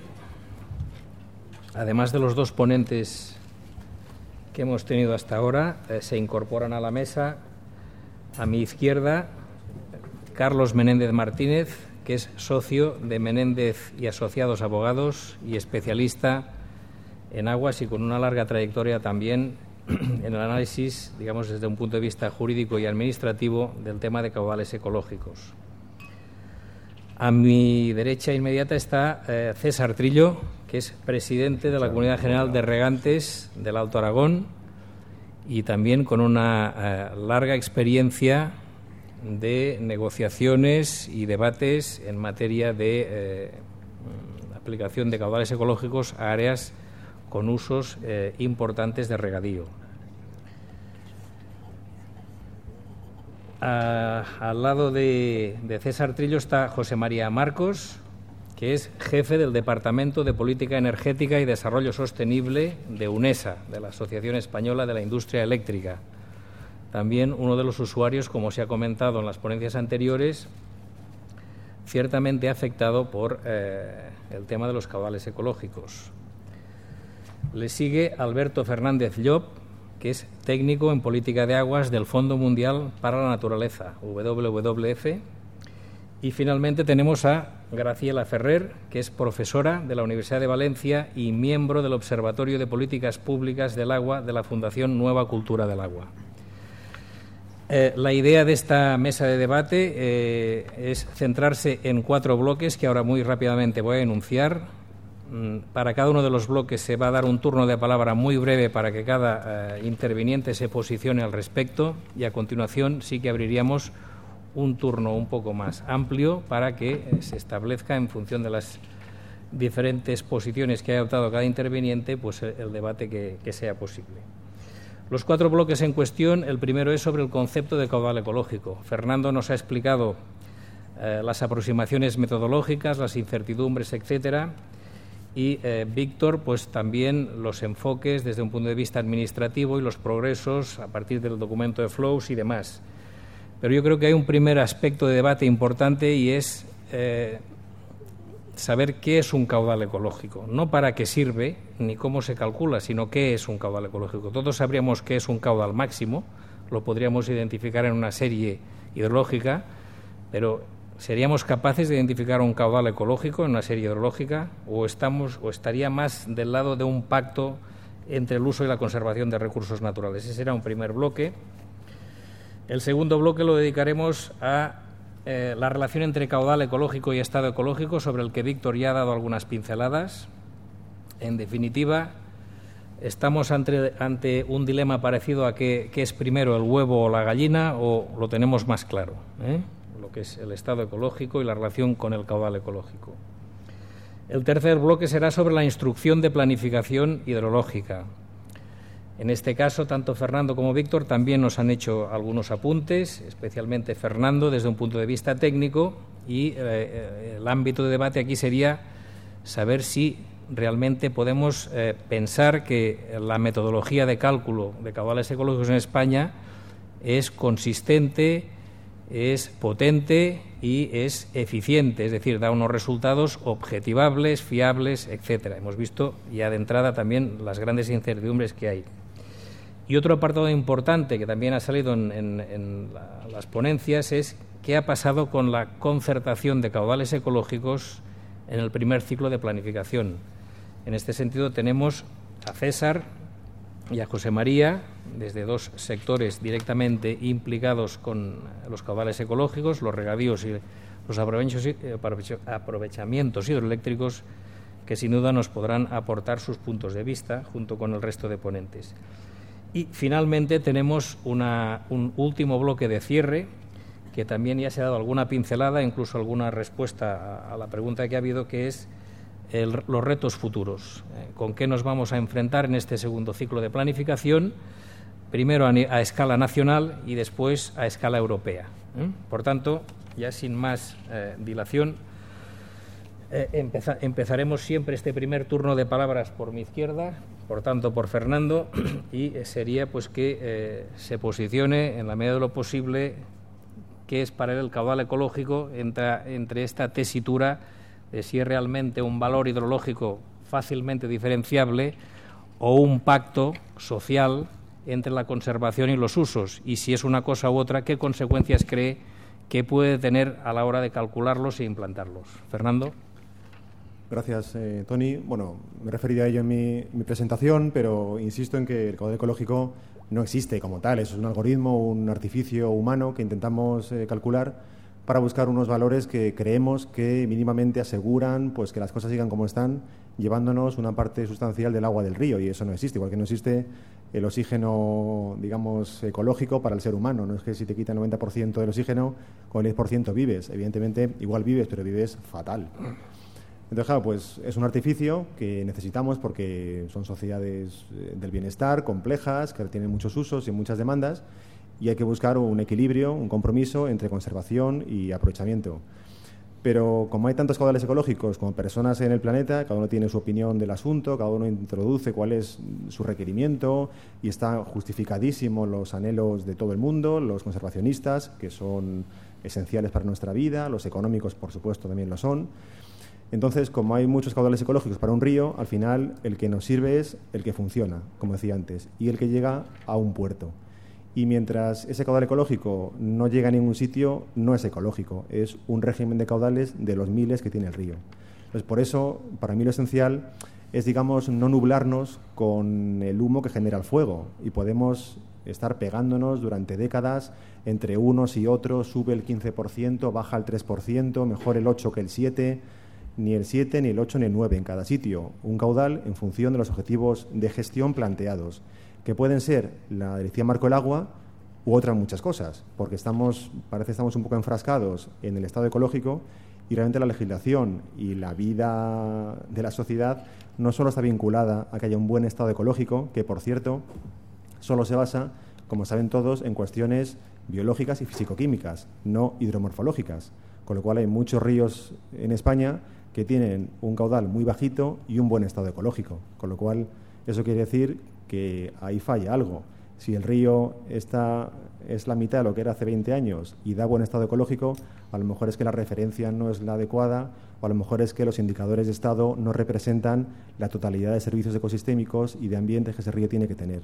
Así que mm, yo entiendo que hay otros objetivos de gestión que pueden ser los derivados de directivas como hábitat, como inundaciones, como las químicas, como la Ley 42, como la ley las, transposiciones españolas de las directivas europeas, muchas cosas que no solamente son estado ecológico y que por tanto nos deben hacer pensar de una manera abierta en lo posible y que la realidad es compleja y nuestro modelo de gestión ya no puede estar anclado a posiciones arcaicas tanto en un lado como en otro, ¿no? Tiene que estar asociado a lo que la sociedad pide por esa multiplicidad de presiones que tienen los ríos y de servicios que pueden proveer. Entonces, cuando en un sitio entendemos cuál debe ser el objetivo que buscamos, rápidamente podemos calcular, porque hay métodos para ello, el régimen de caudales que ese río requiere.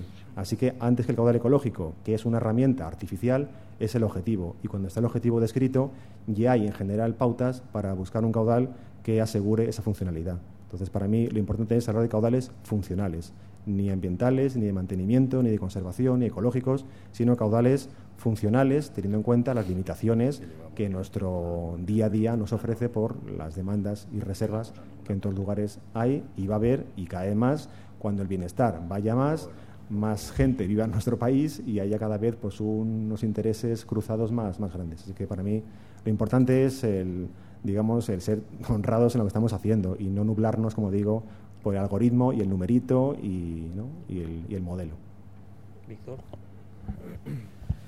Bueno, yo yo, no, yo comprendo que haya muchas definiciones desde distintas aproximaciones, sobre todo pues desde el ámbito científico, muchas, ¿no? pero para nosotros, para mí al menos, yo soy un funcionario público, mi misión defender con objetividad los intereses generales con sometimiento pleno a la ley y el derecho.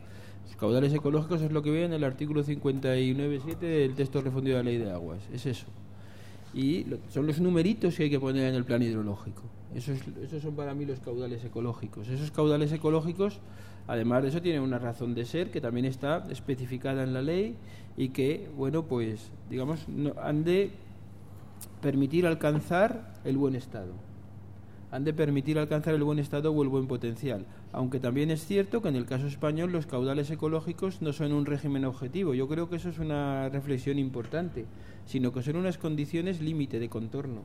Es decir, no más abajo de esto, no más arriba de esto, cambios no más rápidos de esto, pero no es el caudal buscado, que eso, el caudal, el régimen real, se moverá por ahí en medio.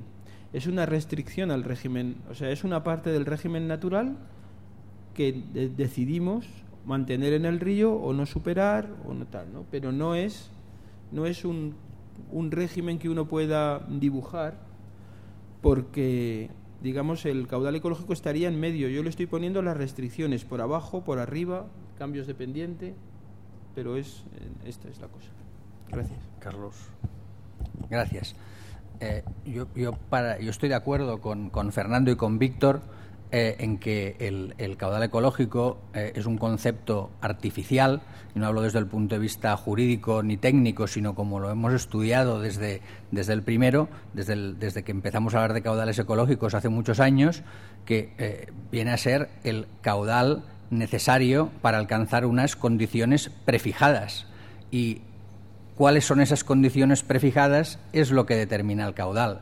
En el ordenamiento, y esto es jurídico, en el ordenamiento eh, jurídico español cuando transpone la directiva eh, Marco, eh, en cumplimiento de la directiva Marco, pues dice que esas condiciones prefijadas, luego cada uno podemos tener nuestra idea de si eso es correcto, si es incorrecto, si nos gustaría más de una manera o nos gustaría más de otra.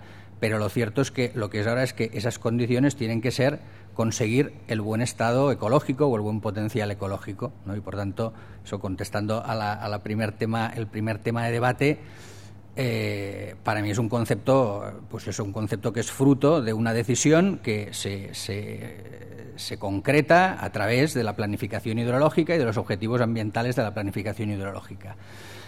Eh, en lo que no estoy de acuerdo con Fernando es en la segunda parte, que, pero como eso ya viene para la próxima cuestión de debate, que es si es un instrumento o es un fin, yo ya avanzo que para mí es un instrumento por la configuración legal que tiene. Si vemos que los caudales son los que tienen que haber, que no sabemos, que no es un concepto eh, que esté, que podamos decir de antemano, que sea en todos los sitios igual. Yo tomo, en cada sitio es un caudal distinto, los objetivos son distintos, etcétera. ¿no? En las dos exposiciones anteriores y si es un concepto artificial, podemos discutir cuáles son las condiciones prefijadas, cuáles son los objetivos, discutir, quiero decir, que, pero, pero el caudal, desde mi punto de vista, es para, para, para conseguir el objetivo ambiental, el que sea, el que diga la normativa, el que diga el plan, pero para ese objetivo. ¿Mm? César. Gracias, Antonio. Bueno, mi opinión es de que, vamos a ver, cuando hablamos de caudales ecológicos, el tema da para mucho. ¿eh? El tema da para mucho. Entonces. Para dos minutos ahora, ¿eh? Bien, de acuerdo. Pero en cualquier caso, el concepto de caudal ecológico, pues bueno, es un tema que está bien. Yo creo que todos somos partidarios de tener eh, de tener en todos los ríos agua, pero bueno, hay un tema que está claro y que hay que contemplar y que afecta al punto siguiente y a otros, ¿no? Que dices, Vamos a ver, cuando hablamos de caudales ecológicos, yo lo que creo que se está cometiendo un error es de comparar los caudales ecológicos con lo que es la directiva marco del agua. ¿no? La directiva marco del agua habla, habla de buen estado de las masas de agua. Y sobre el buen estado de las masas de agua, pues hay muchísimas cosas que se pueden hacer, ¿no? Entre otras cosas, España tiene cerca de 2.000 depuradoras que no se han hecho. Andalucía solo tiene 300. O sea que quiero decir, hay mucho que se puede hacer para conseguir el buen estado de esas masas de agua. Caudal ecológico, pues mira, yo sí te puedo decir de hay otro tema también, ¿no? Que contemplamos el caudal ecológico y cuál es el que podemos crear en un río o el que la naturaleza le da a ese río, porque en, en la sequía del 2005 en, en el río Ebro pues hubo mortandades de peces muy significativas, muy significativas porque se secaron, se secaron los ríos, ríos donde no había un embalse. Eso quiere decir de que eh, ¿Cómo hablamos ahí de caudal ecológico? Si hay un embalse le ponemos agua debajo, pero también es caudal podemos decir que el caudal ecológico eh, tiene que ser una cosa distinta, por ejemplo, debajo de un embalse de lo que está entrando por la cola del embalse. Aquí, por eso digo que hay muchos temas a tocar, hay muchos temas a estudiar. Yo, en cualquier caso, diría que el caudal ecológico tiene que ser el fruto de un estudio del hábitat del río, de lo que necesita el río, por un lado, y de lo que se puede dar al río, por otro lado, y que lógicamente eso, como vemos, pues hay después puntos que se trata. ¿Cómo llegamos, cómo llegamos a, a ese nivel? Pues es un tema que dará mucho, que dará, dará para mucho, ¿no? Eso es lo que entiendo en el momento.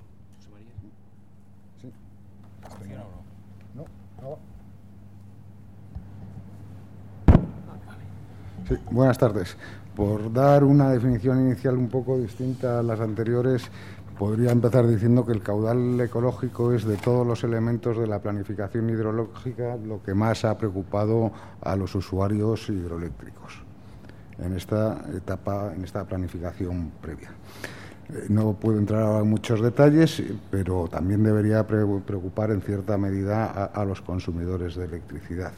La energía hidroeléctrica viene a suponer del orden de un 15% del mix eléctrico y las determinaciones que se están contemplando en el plan bueno, pues pueden suponer una reducción notable del entorno de unos 2.000 gigavatios hora entre menor producción y cambios en los momentos en que se produce y que vendría a suponer pues del orden de un encarecimiento, vamos, una pérdida de producción del orden del 8 o del 10% de, de una producción eh, digamos limpia, renovable, que no emite gases de efecto invernadero, etcétera.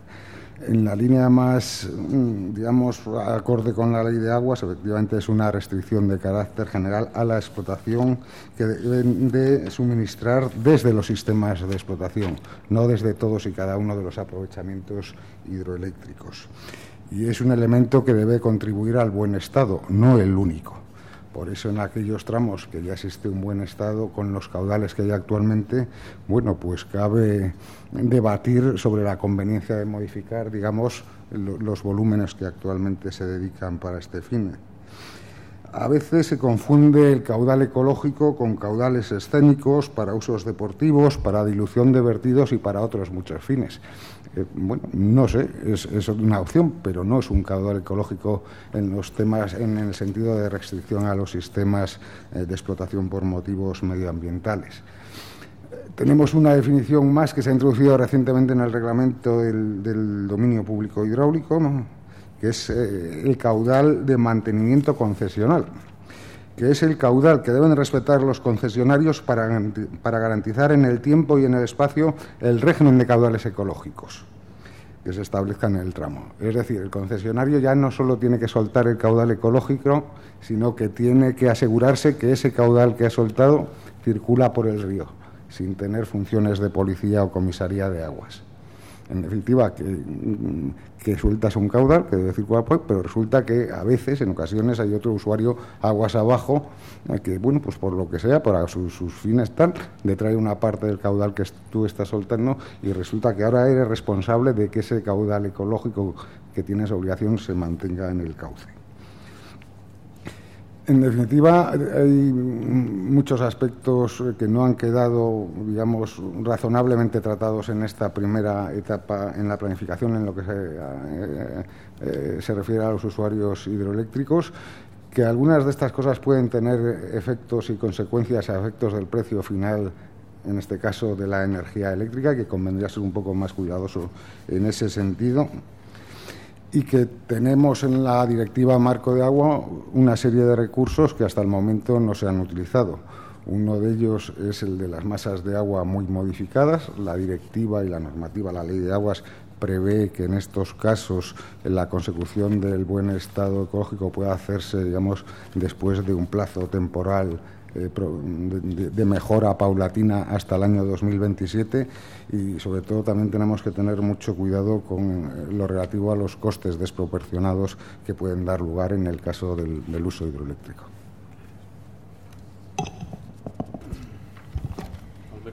Buenas tardes, muchas gracias.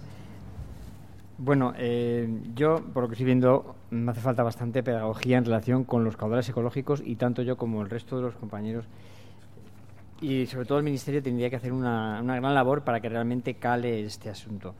Eh, debemos de partir de que la legislación española eh, nos pide hacer el esfuerzo de que tengamos unos buenos caudales ecológicos que respeten la vida de los peces y, los bosques de ribera. Y bueno, son definiciones muy jurídicas, muy leguleyas, que evidentemente bueno, pues son de sentido común, llegan a todo el mundo, los redactan los abogados, pero eso luego hay que ponerlo en la práctica con un valor. Y yo me pongo en el pellejo de los planificadores y es eh, algo que tienen que hacer. Sin embargo, la Directiva Marco del Agua pues, nos está ayudando porque eh, nos ayuda a establecer objetivos eh, definidos, el buen estado, y otros que son los que podemos tener como referencia para establecer los caudales ecológicos. El paradigma del caudal ecológico es el régimen natural, es decir, tenemos que intentar imitar ese régimen natural porque es lo que garantiza, como decía Fernando antes, el que funciona el ecosistema y evidentemente los indicadores que miden el estado, el buen estado de ese ecosistema van a responder positivamente, van a ser eh, correctos.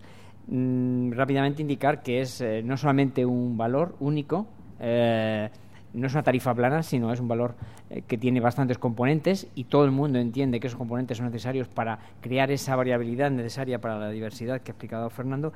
Y bueno, partiendo de que la sociedad ha reconocido la necesidad de establecer esos caudales, vamos a ver cómo se, cómo se establecen.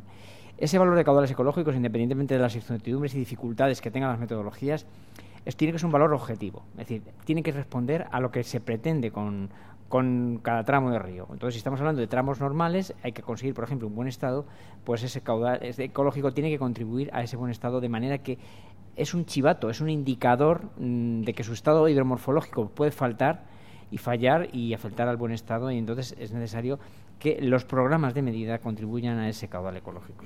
En ese sentido también es mm, muy importante tener eh, en cuenta que es importante comprobar que es eficaz ese caudal ecológico, que sirve para los objetivos previstos.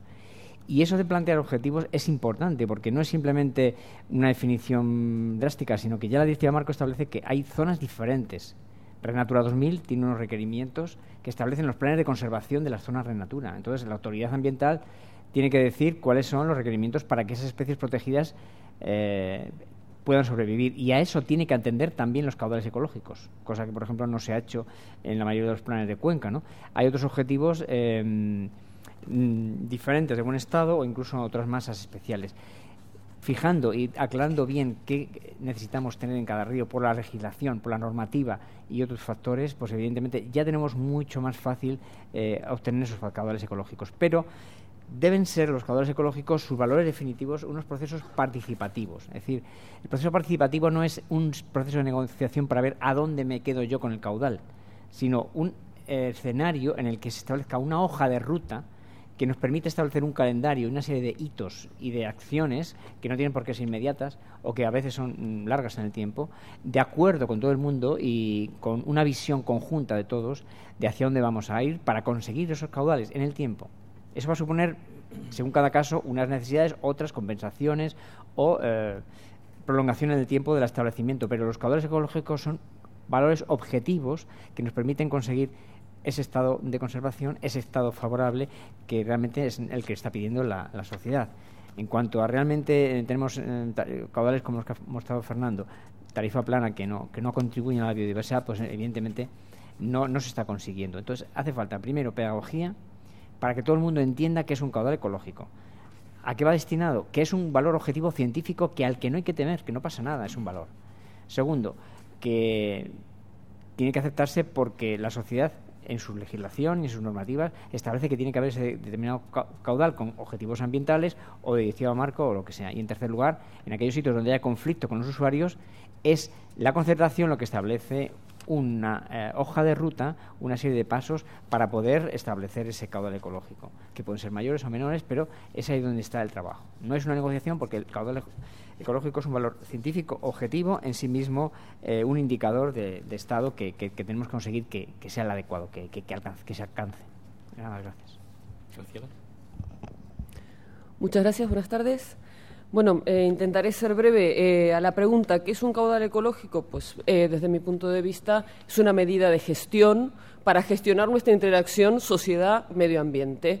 Eh, como queremos seguir disfrutando del conjunto de servicios ecosistémicos, que no solamente son los de aprovisionamiento, sino que también hay, hay muchos otros, e incluso para mantener a largo plazo los de, los de aprovisionamiento, pues resulta que tenemos que cuidar a la gallina de los huevos de oro, porque si no nos vamos a quedar sin huevos. ¿no?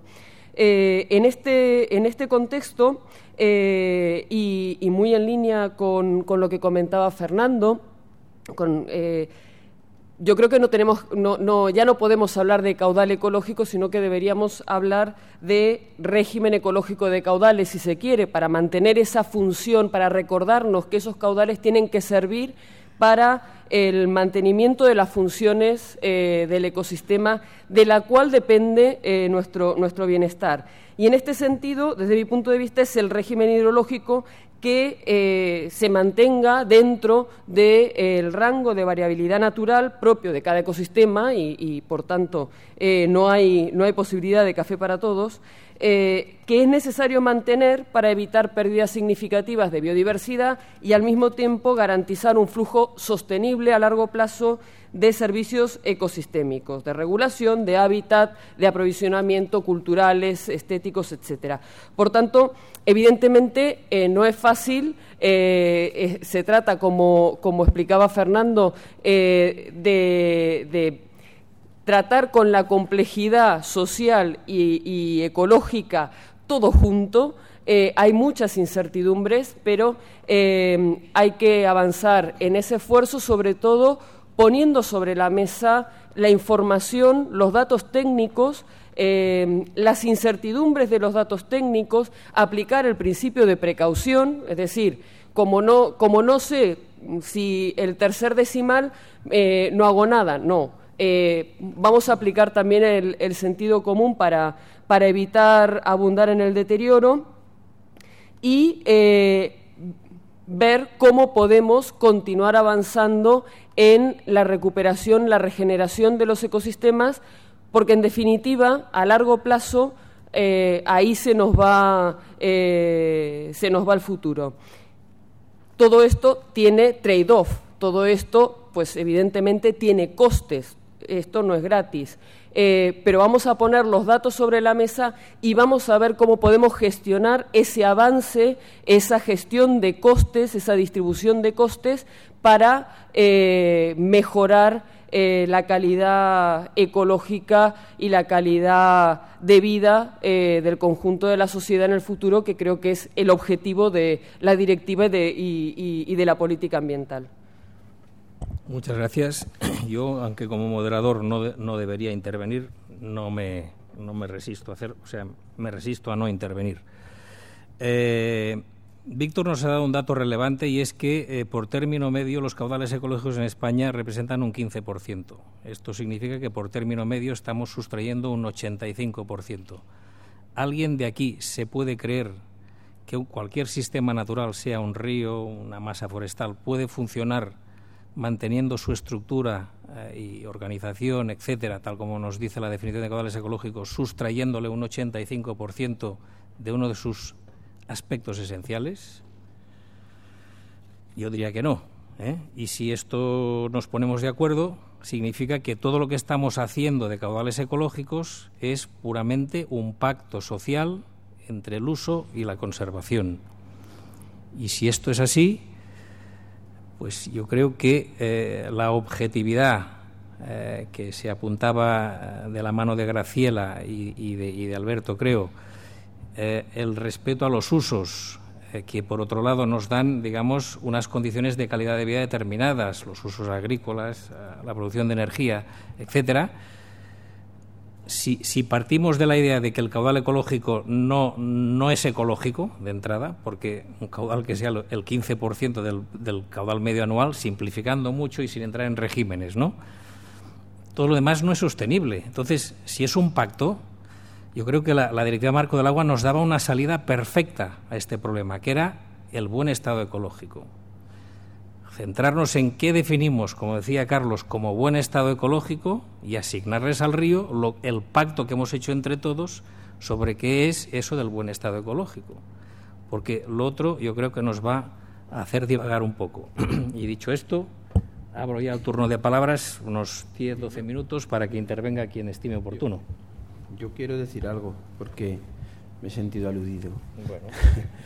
Eh, cuando el régimen de mínimos es el 15%, eso quiere decir que la restricción de mínimos, la condición de contorno de mínimos es el 15%, la de máximos será la que sea.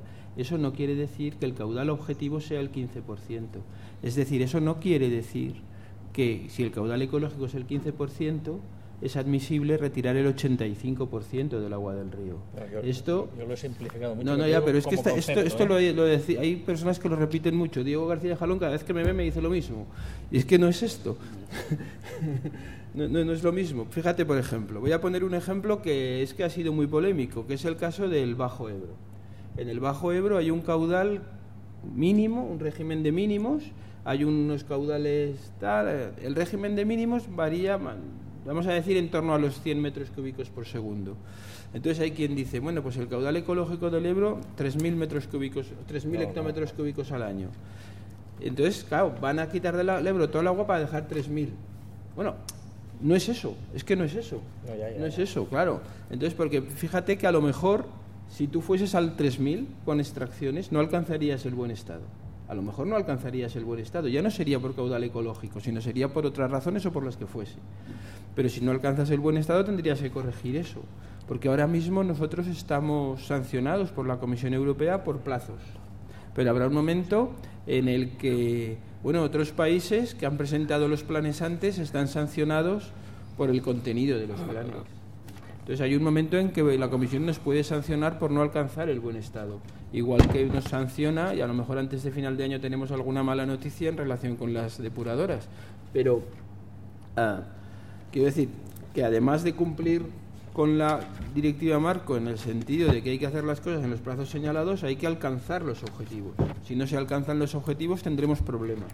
Y los objetivos no se alcanzan solamente, como ha dicho César también, eh, no son solamente cuestión del caudal ecológico. Entonces, bueno, o sea, lo que quería decir es eso, que, que el régimen de mínimo sea el 15% no quiere decir que de un río se puede sacar el 85%. Esto no lo quiere decir. De acuerdo. César.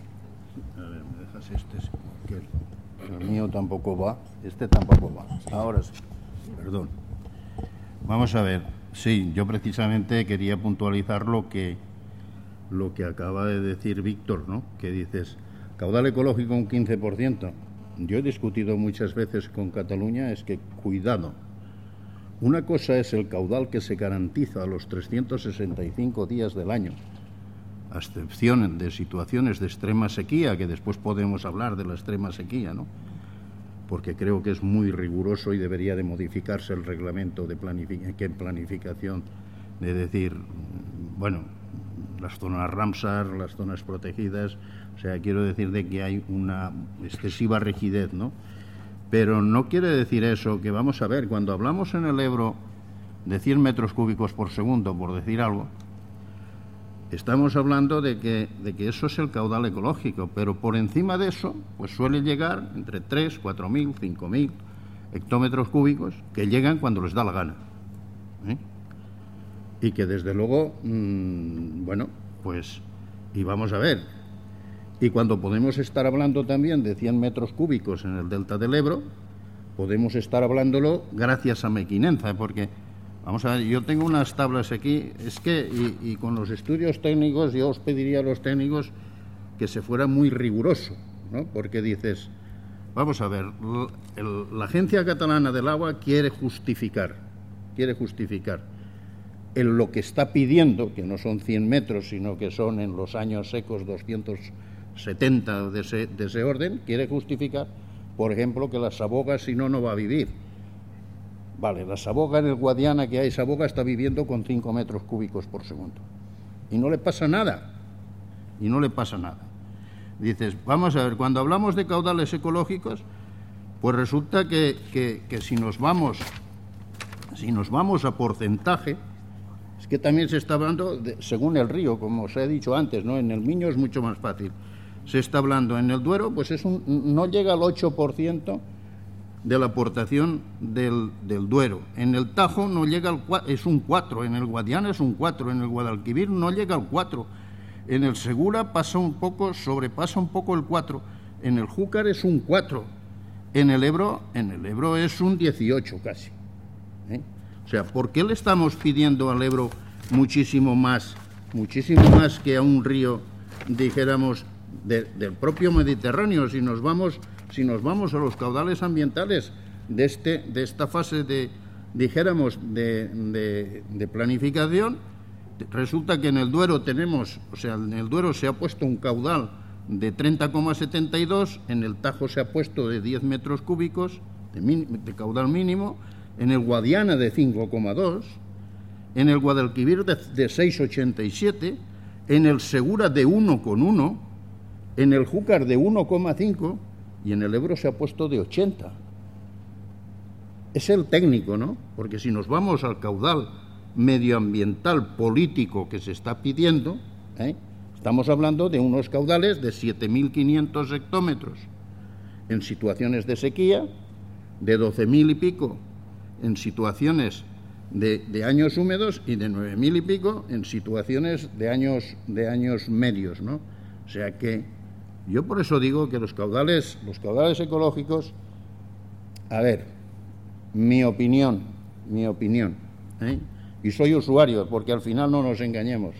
Yo lo dije una vez en, en el Consejo del Agua del Ebro. Quien va, quien va a sufrir los caudales ecológicos es este señor y yo. ¿Vale? Representantes del, del sector hidroeléctrico, representantes de los regantes, con unas concesiones que no nos equivoquemos Estamos en un estado concesional y estamos en un estado de derecho. Se nos dio una concesión ¿eh? y esa concesión ahora se nos dice que se nos... Bueno, pues es una restricción al uso y encima no se quiere indemnizar si hay mm, esto. Vamos a ver, dices, el usuario del embalse de Mequinenza o los beneficiarios del embalse de Mequinenza, ¿eh? dijéramos que sepamos, que sepamos que el embalse de Mequinenza, si no estuviera el embalse de Mequinenza, el, caudal ecológico que se podría marcar en el Ebro sería también de un 4%. No se podría marcar más, porque habría épocas del año que no llegaría más. Entonces, bueno, si somos capaces entre todos de llegar y tiene que haber mucha concertación, y si no estoy de acuerdo en el tema, es de que tiene que haber mucho diálogo y mucha concertación y que tiene que haber mucha comprensión por parte de todo el mundo para que unos señores que han hecho unas inversiones en base a una concesión regulada por, por la Constitución española y que está ahí y que se tiene el derecho, ¿eh? y que se han hecho unas inversiones que al final resulta de que, de que bueno, mm, se nos quita, dijéramos, la oportunidad de aprovechar esas concesiones que tenemos y quita por el, por el decreto 33. ¿eh? O sea que aquí, oiga, usted tiene que dejar parte de este embalse. Yo es lo que decía antes, ¿no? ¿Qué le podemos pedir a un río que por la cola del embalse entran tres metros cúbicos? ¿Le, pedimos debajo del embalse 10 metros cúbicos, 5 metros cúbicos? Si no estuviera ese embalse, no se podrían suministrar. No se podrían suministrar. Y ese embalse, cuando se ha hecho el proyecto, se ha hecho con unas condiciones y para unos y para unos beneficiarios, ¿no? Y desde luego y con unas restricciones. Tenemos las restricciones de laminación de avenidas. Yo no entiendo por qué en la restricción de avenidas el Estado asume una parte, asume una parte, ¿eh? y estamos hablando de salvar vidas y en las restricciones medioambientales no se quiere no se quiere asumir. Eh, Fernando y Graciela y cortamos y habrá oportunidad en el segundo bloque. Fernando, gracias. ¿podéis ser breves? Sí, sí, muy breve. Para mí esencial. Diálogo y rigor debe ser la pauta de nuestras vidas en general. ¿no? Entonces, eh, yo entiendo que efectivamente los planes de cuenca mm, establecen un régimen de caudales mínimos y un procedimiento de aplicación de esos caudales. ¿Y qué dice? Pues dicen cosas que, hombre, hay que retomarlas y reconocerlas, ¿no? Por ejemplo, hablan de que, y con mucha razón de ser, de que se garantice que esos caudales mínimos ocurren un 80% o 90% del tiempo, para quitar salvedades que pueden ocurrir por cuestiones eh, extraordinarias o cuestiones que no son, digamos, regulables por el, por el ser humano. Pero se introduce un estrés, claro. El decir que el 20% del tiempo mm, puede pasar lo que deba pasar, porque si no, no se puede hacer otra cosa, ya es un estrés. Además, el plan de Cuenca dice, en general, lo que aparece en el BOE, que el caudal que figura a veces es un caudal medio mensual. O sea, que se admite que pase una semana mucho y tres semanas poco, siempre que la mitad o el promedio sea lo que sale ahí. Es decir, que es verdad que no obliga a que se deje tan bajo como lo que aparece, pero también es cierto que ya el procedimiento de aplicación introduce un margen, digamos, de, de estrés bastante significativo. Si además a la población que desconoce completamente lo que es la saboga, el caudal metrocúbico, el potamolleton y desconoce toda la sociedad en general, aquí estamos gente del ámbito fluvial o hidrológico, en general lo que cala muchas veces es que vale con eso. Entonces, por desgracia, ese diálogo que es esencial para entendernos, porque es que si no estaríamos toda la vida pegándonos unos con otros, al final calan mensajes a la población que es que son muy, muy perjudiciales. Aquello de que sobra tanta agua, que si no llega se tira al mar, que son empleos tirados al mar. O sea, cosas que van justamente en contra de ese argumento de diálogo y rigor que debe guiar nuestra, nuestra asistencia. Así que para mí es esencial reconocer que ya los planes reconocen pues, unos procedimientos suficientemente holgados, que es que además debe ser así, y que por supuesto eh, esa repetición de condiciones eh, pues puede ser muy muy estresante para las para las comunidades biológicas.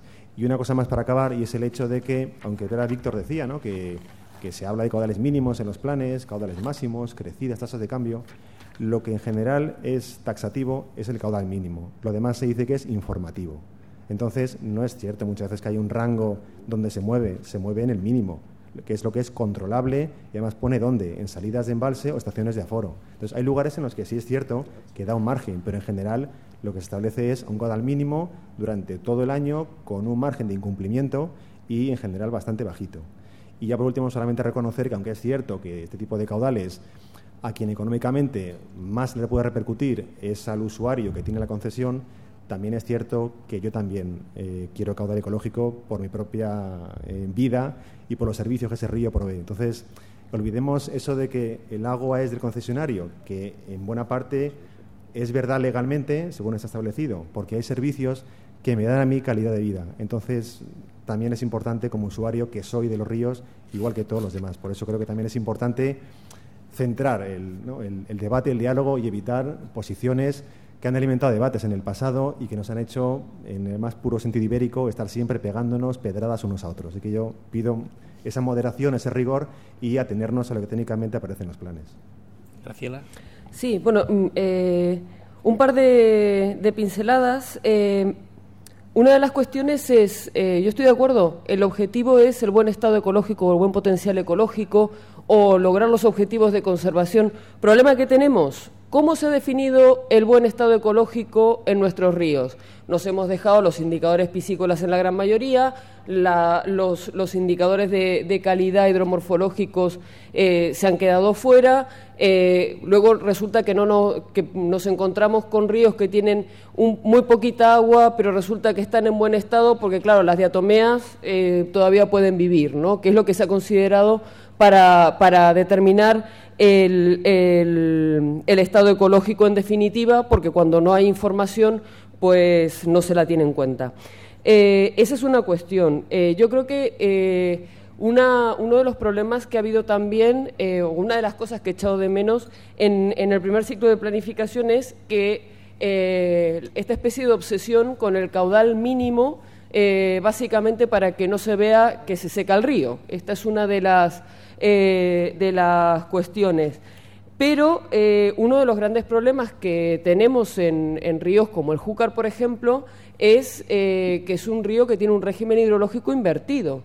Y, el problema no es solamente que en invierno va muy poquita agua porque se almacena en, los embalses, sino que en verano se superan holgadamente los caudales máximos y esto tiene efectos eh, perniciosos para la, biodiversidad endémica y luego, bueno, obviamente el impacto que tiene la regulación eh, hidroeléctrica sobre eh, los, cambios de, caudal bajo a caudal alto y, también desde dónde se suelta, ¿no? Se suelta del fondo de la presa. Esto tiene un problema de, evidentemente, de inferior temperatura y efectos sobre la vida de, de los, eh, de los peces, eh, eh, por lo menos. Y luego yo creo que se ha de recordar que es muy legítimo el, el, uso que hacen los usuarios privativos del agua a través de una concesión, pero también hay que recordar que esa concesión es sin perjuicio de terceros. Y, y claro, en este sentido, pues hay también usuarios comunes eh, están reconocidos por la ley de aguas, no sé si es el artículo 52 o el 54 del texto refundido, porque ha variado, y, tenemos eh, los ciudadanos en general derecho a tener eh, unos ecosistemas acuáticos en buen estado. es muy legítimo el uso que legalmente tienen reconocido los usuarios privativos, pero eh, esto tiene que estar limitado en, mantener eh, a salvo los intereses eh, generales. Esa es mi opinión. Muchas gracias. Bien, vamos a pasar al segundo bloque, que ya en gran medida se ha venido introduciendo entre, digamos, la relación entre caudal ecológico, al final, entre caudal ecológico y estado ecológico. Por, por, abrir el debate y si no somos más breves no vamos a poder abordar los, los cuatro bloques. Eh, por abrir un poco el debate, eh, ¿está bien definido el estado ecológico en los planes hidrológicos? como primera pregunta. Y segundo, un posicionamiento, aunque ya se ha, se ha repetido, yo creo, pero vale la pena, yo creo, retomarlo ¿El caudal ecológico puede, desde algún punto de vista, contemplarse como un fin en sí mismo o es una herramienta para alcanzar el buen estado ecológico? Empieza, sí, empezamos ahora al revés. Venga. Vale, bueno, eh, acabo de adelantar que eh, atendiendo al, muy breve, si sí, sí, ¿eh? al, al, listado de indicadores que, que establece la Directiva Marco del Agua para caracterizar el estado el estado ecológico, Luego está el estado químico, eh, el estado de las masas de agua, pues nos hemos dejado muchas cosas en el tintero y ojalá en este, en este segundo ciclo de planificación eh, seamos capaces de incorporar eh, información. Y también respecto a cuál es el rol de los, de los caudales ecológicos, desde mi punto de vista, es una medida de carácter básico para el logro de los objetivos ambientales, teniendo en cuenta el artículo 11.3i de la Directiva Marco del Agua. Por tanto, eh, no es un fin, no se trata de cumplir los caudales ecológicos porque sí, sino de cumplir unos caudales ecológicos que estén diseñados para lograr los objetivos. Correcto. Alberto. Bueno, indicar que, efectivamente sí eh, comparto la idea de que la evaluación del Estado, no sé si se, oye bien. Sí, prueba, se bien.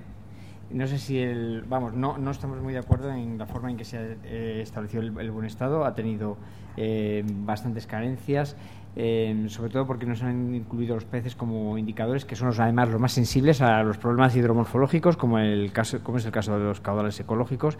Y evidentemente pues mm, también la dificultad que supone pues el uso de la hidromorfología exclusivamente para el paso de estado bueno a muy bueno, ¿no? que, tendría que estar en todos los niveles, ¿no? como un componente más. Eh, en este sentido también es muy importante indicar que los programas de medidas pues eh, son los que mm, desarrollan el cómo, el quién, el por qué y con cuánto dinero se van a poder conseguir eh, aquellas acciones que permiten eh, alcanzar el valor del indicador del caudales ecológicos. Los caudales ecológicos son unos indicadores de estado y por ello hay que trabajar para conseguir que ese valor se alcance y esa es una misión y un objetivo de la planificación. Y, bueno, fundamentalmente esto. Y, mm, reiterar que ahora mismo están ya intercalibrados los peces y que es una obligación moral y legal del nuevo ciclo de planificación del 2015 hacer una revisión completa del estado ecológico de todas las masas, incluyendo también eh, a los peces. Gracias. José María. Muy rápido, creo que el estado ecológico está, digamos, razonablemente definido. Tal vez aquí hayan pesado más criterios de países del norte de Europa preocupados por la calidad que por la cantidad, que aquí tenemos un problema mucho más grave que, mm, digamos en el sur de Europa que no se produce en toda la mm, de Francia para arriba y nos estamos centrando tal vez demasiado en lo relativo dentro del programa de medidas a lo que es eh, los caudales ambientales con todos sus componentes más que otras mm, consideraciones que habría que tener tal vez en cuenta. Y me estoy refiriendo pues a depuración de aguas residuales etcétera eh, eh, que tienen papel entiendo que bastante más importante en muchos casos que el que puedan jugar los caudales propiamente dichos. Sí, bueno, yo lo único que quería decir es de que, bueno, el tema de los caudales ecológicos en el artículo 42c de la Ley de Aguas dice muy claro lo, que se debe de, conseguir, intentar conseguir y que es la vida de los de, de piscícola y la, y la vegetación de ribera y bueno, y entonces, en cuanto al estado ecológico, de lo que podemos entender como estado ecológico dentro de un río, pues que efectivamente hay muchos temas que, que todo no que todo no tiene que ser con, a, través de caudal ecológico, sino que hay muchas actuaciones que se pueden hacer y que se deben hacer para mejorar el estado ecológico de ese río, que yo creo que hay una diferencia entre lo que es caudal que podemos entender como circulante y el estado ecológico dentro del río, que ahí afecta muchísimas cosas más. Gracias. Eh, yo estoy un poco desarbolado porque me habían pasado un guion de los temas que se comentaban y, yo lo he seguido ahí al, y, he utilizado no sé si un minuto de los dos que tenía, entonces aunque sea de manera muy telegráfica, sí que me gustaría ahora pues hacer un comentario, intentaré que rápido, no sé si seré capaz de sintetizarlo, ni si me acordaré de todas las cuestiones que se han, se han dicho, ¿no? Entonces, respecto a la que nos tocaba en este bloque, que es lo del eh, si es un instrumento o no, ya lo he dicho antes, sí, es un, según eh, eh, el propio concepto de caudal, tal como está regulado en todos los sitios, es un instrumento para ese buen estado ecológico. En cuanto al buen estado ecológico, yo no tengo criterio por mi formación ni mi profesión eh, para decidir si está bien definido o no, ni en los planes ni en la directiva. Lo que ocurre es que hay una cosa que, sí que, me atañe, ¿no? que es el, principio de seguridad jurídica, ¿no? y entonces desde ese punto de vista yo creo que desde luego estas mesas son para debatir no solo lo que es, sino lo que debe ser y cada uno faltaría más exprese su opinión y su punto de vista y cómo se debería mejorar lo que no funciona. Pero si partimos de, de, lo que hay, pues de lo que tenemos ahora, que no quiere decir que no se puede, además ahora están revisando los planes, partimos de una eh, directiva que se nos ha eh, en algunas ocasiones explicado como un instrumento muy rígido, pero que no lo es en absoluto. Es un instrumento muy posibilista y muy realista y pone el énfasis sobre todo en el conocimiento del estado de las masas del agua. A veces eso se olvida y, se olvida el gran, no, no, se trata de, hacerle la pelota a nadie, ¿eh? Eh, ni de tirar piedras si podemos, sino de dar cada uno nuestra opinión, ¿no? sea, exacto, debatir, pero el gran trabajo de conocimiento del estado de las masas. Ese era el primer paso, saber cómo está, lo, saber qué, qué es lo que hay. Y a partir de qué es lo que hay se definen los objetivos. Y a la hora de definir los objetivos, como uno de los uno de los elementos, no el único, lo han dicho varios varios compañeros de mesa, no el único es el de, el de los caudales ecológicos, pero, pero sí que es uno, eh, hay que ver, porque la directiva te da la posibilidad de que cuando el coste, el coste social, técnico o económico de implantar ese caudal en un determinado tramo de río, en un determinado río, sea desproporcionado, de forma justificada, y la directiva exige una justificación muy exhaustiva, muy, una motivación muy seria, ¿eh? Pues en ese caso los objetivos se pueden excepcionar, por un tiempo se pueden reducir, etcétera. Eso tiene traslación directa en nuestro marco jurídico que exige que antes de implantar los caudales, eh, no, como sabéis, ya todos, no, eso ya es muy viejo porque llevamos muchos años hablando de eso, cuando se habla de caudales se habla de determinación y de implantación, que son dos fases distintas. Lo que ocurre, como, como decía antes Víctor, es que en la eh, para la determinación de los caudales en aquellos casos en que se, eh, eh, se afecten a las asignaciones y reservas existentes, la fase de concertación debe ser previa a la aprobación de los caudales en el plan. Esa es la diferencia. Pero el análisis de la viabilidad técnica, económica y social se tiene que hacer siempre si no nos queremos hacer trampas al solitario y que cada uno vayamos con nuestra, eh, con nuestra, con nuestro libro, con nuestro discurso, pero sin, eh, sin ver más allá, sin ver más allá de, de, lo que tenemos. En ese caso hay que analizar lo que nos gustaría y lo que podemos y lo que podemos eh, y lo que podemos hacer. Y una pequeña cosa más que no es de este que no es de este bloque no, yo no quiero entrar en, o preferiría, pero no importa, pues, si fuera con, con, algún compañero, no quiere decir que solo se puede discutir, pero para no estar, igual que yo estoy en inferioridad en cuestiones técnicas y no, no quiero tampoco entrar en un debate jurídico, eh, pero cogiendo al vuelo varias cosas que se han, eh, que se han dicho, quiero decir que, a ver, aquí durante mucho tiempo, con el, para evitar, eh, para soslayar el tema de la indemnización, que desde mi punto de vista, y puedo, y no digo eh, lo que a mí me gustaría como ciudadano, ni, no, no, como, como aplicador del derecho, como persona que se dedica al mundo del derecho, la, la ley de aguas es clarísima. Se han hecho interpretaciones, clarísima, el artículo 65.1c y 65.3 son clarísimos. Ahí no hay ninguna duda. Se han hecho lecturas absolutamente desde el punto de vista legal de toda la vida de lo que es el derecho de aguas irracionales. Decir, no, porque la concesión, como dice el 59.2, no te garantiza los... La regla de no garantía de caudales, cualquier jurista lo sabe y cualquier persona de confederación lo sabe, cualquiera que haya trabajado en concesiones lo sabe, es para no garantía de caudales por causas naturales, pero no por una decisión de la Administración que, eh, en uso legítimo de sus potestades, toma una decisión impone ese caudal ecológico, implanta ese caudal ecológico. Y luego el famoso 59.7 y la restricción general a los sistemas de explotación. Eso no quiere decir en modo alguno que los caudales ecológicos no sean indemnizables, ni que tengan por qué serlo. Eso, como ha dicho el Tribunal Supremo en unas sentencias muy recientes que han eh, empezado a recaer sobre distintos planes hidrológicos entre los meses de junio, julio y la última en septiembre sobre el Galicia Costa, eh, eso se verá caso por caso cuando se revisen las concesiones para su eh, para la implantación de los caudales. Y será en ese momento cuando se verá si eh, los caudales producen perjuicio, ¿no? Porque también era otra cosa, y aquí ya sí que acabo, que no, es que no hace falta revisar las concesiones para exigir eh, los caudales las concesiones existentes. Eso, vamos, es que eso no es así, ni ha sido nunca así, y tan es así que en la reciente reforma que ha habido del reglamento de dominio público hidráulico, muy reciente, que se ha introducido el caudal de mantenimiento, como se ha dicho antes, como una condición de las concesiones, pues es evidente que ya no es que fuera claro antes, sino que, que lo era, que había que revisar la concesión para implantar el caudal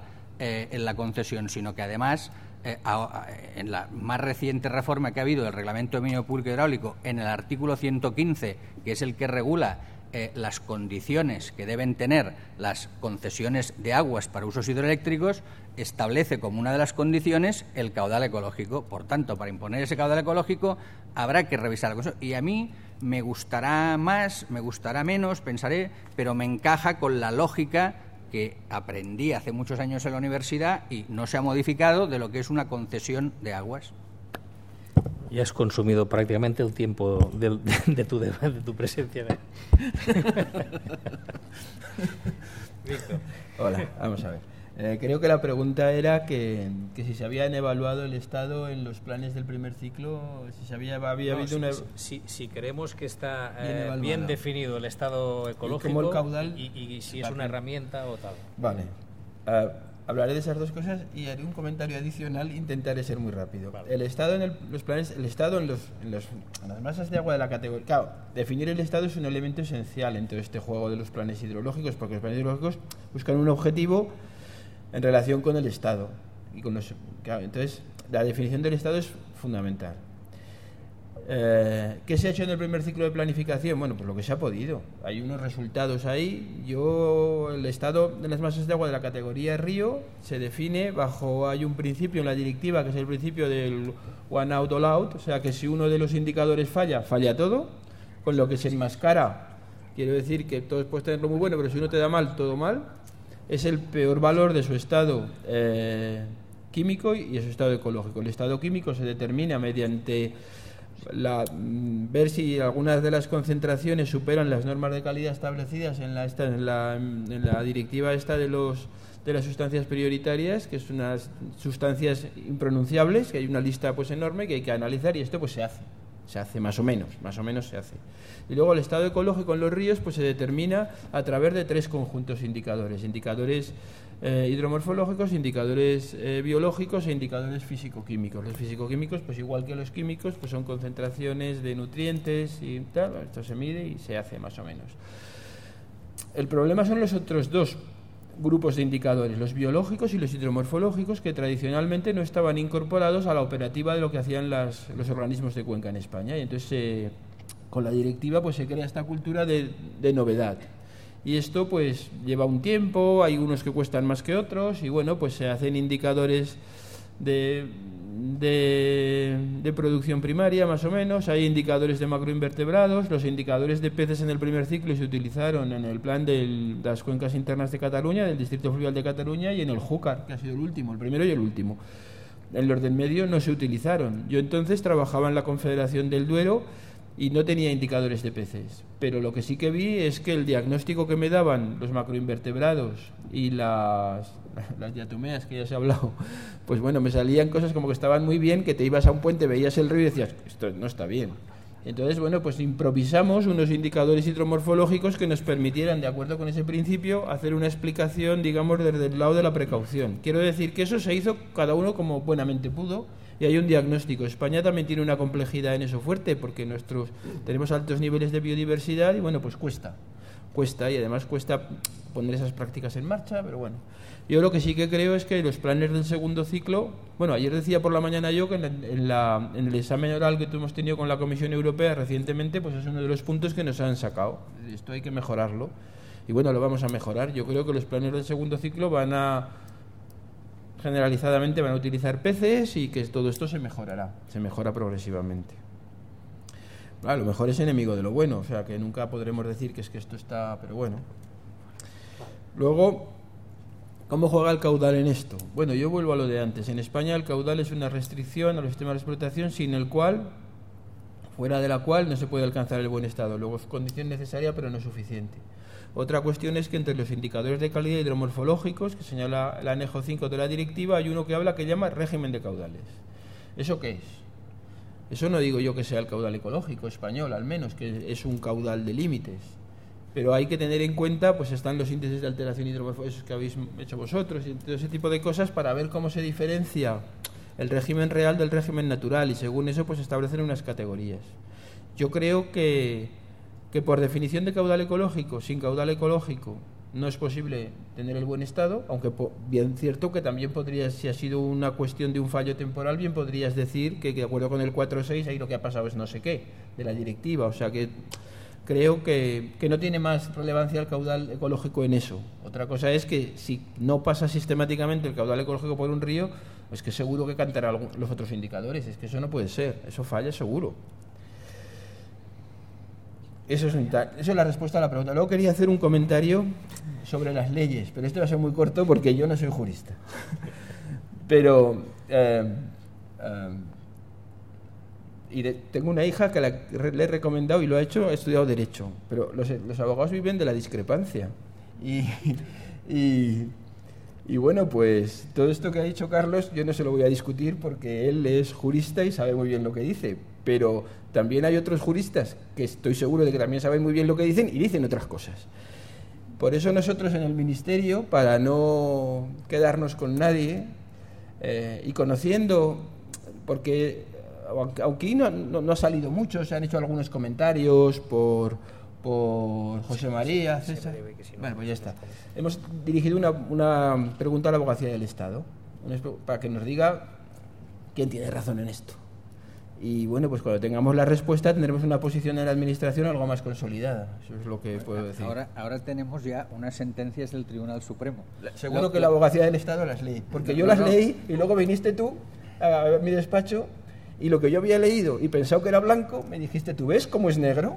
Pero, pero tuvimos la suerte que ese mismo día llegó la de Galicia Costa y, y, solventó las dudas, que esa es clarísima. Bueno, la respuesta a la pregunta realmente es compleja, porque la pregunta es compleja, ¿no? El buen estado está basado en un procedimiento que emana, como antes decía no sé qué compañero, ¿no? Pues de un proceso de negociación de países que tienen realidades muy diferentes, físicas, ambientales y sociales, y se decidió una estructura de, determinación de ese estado ecológico que, bueno, pues es adecuada para parte de nuestras masas y para otras no.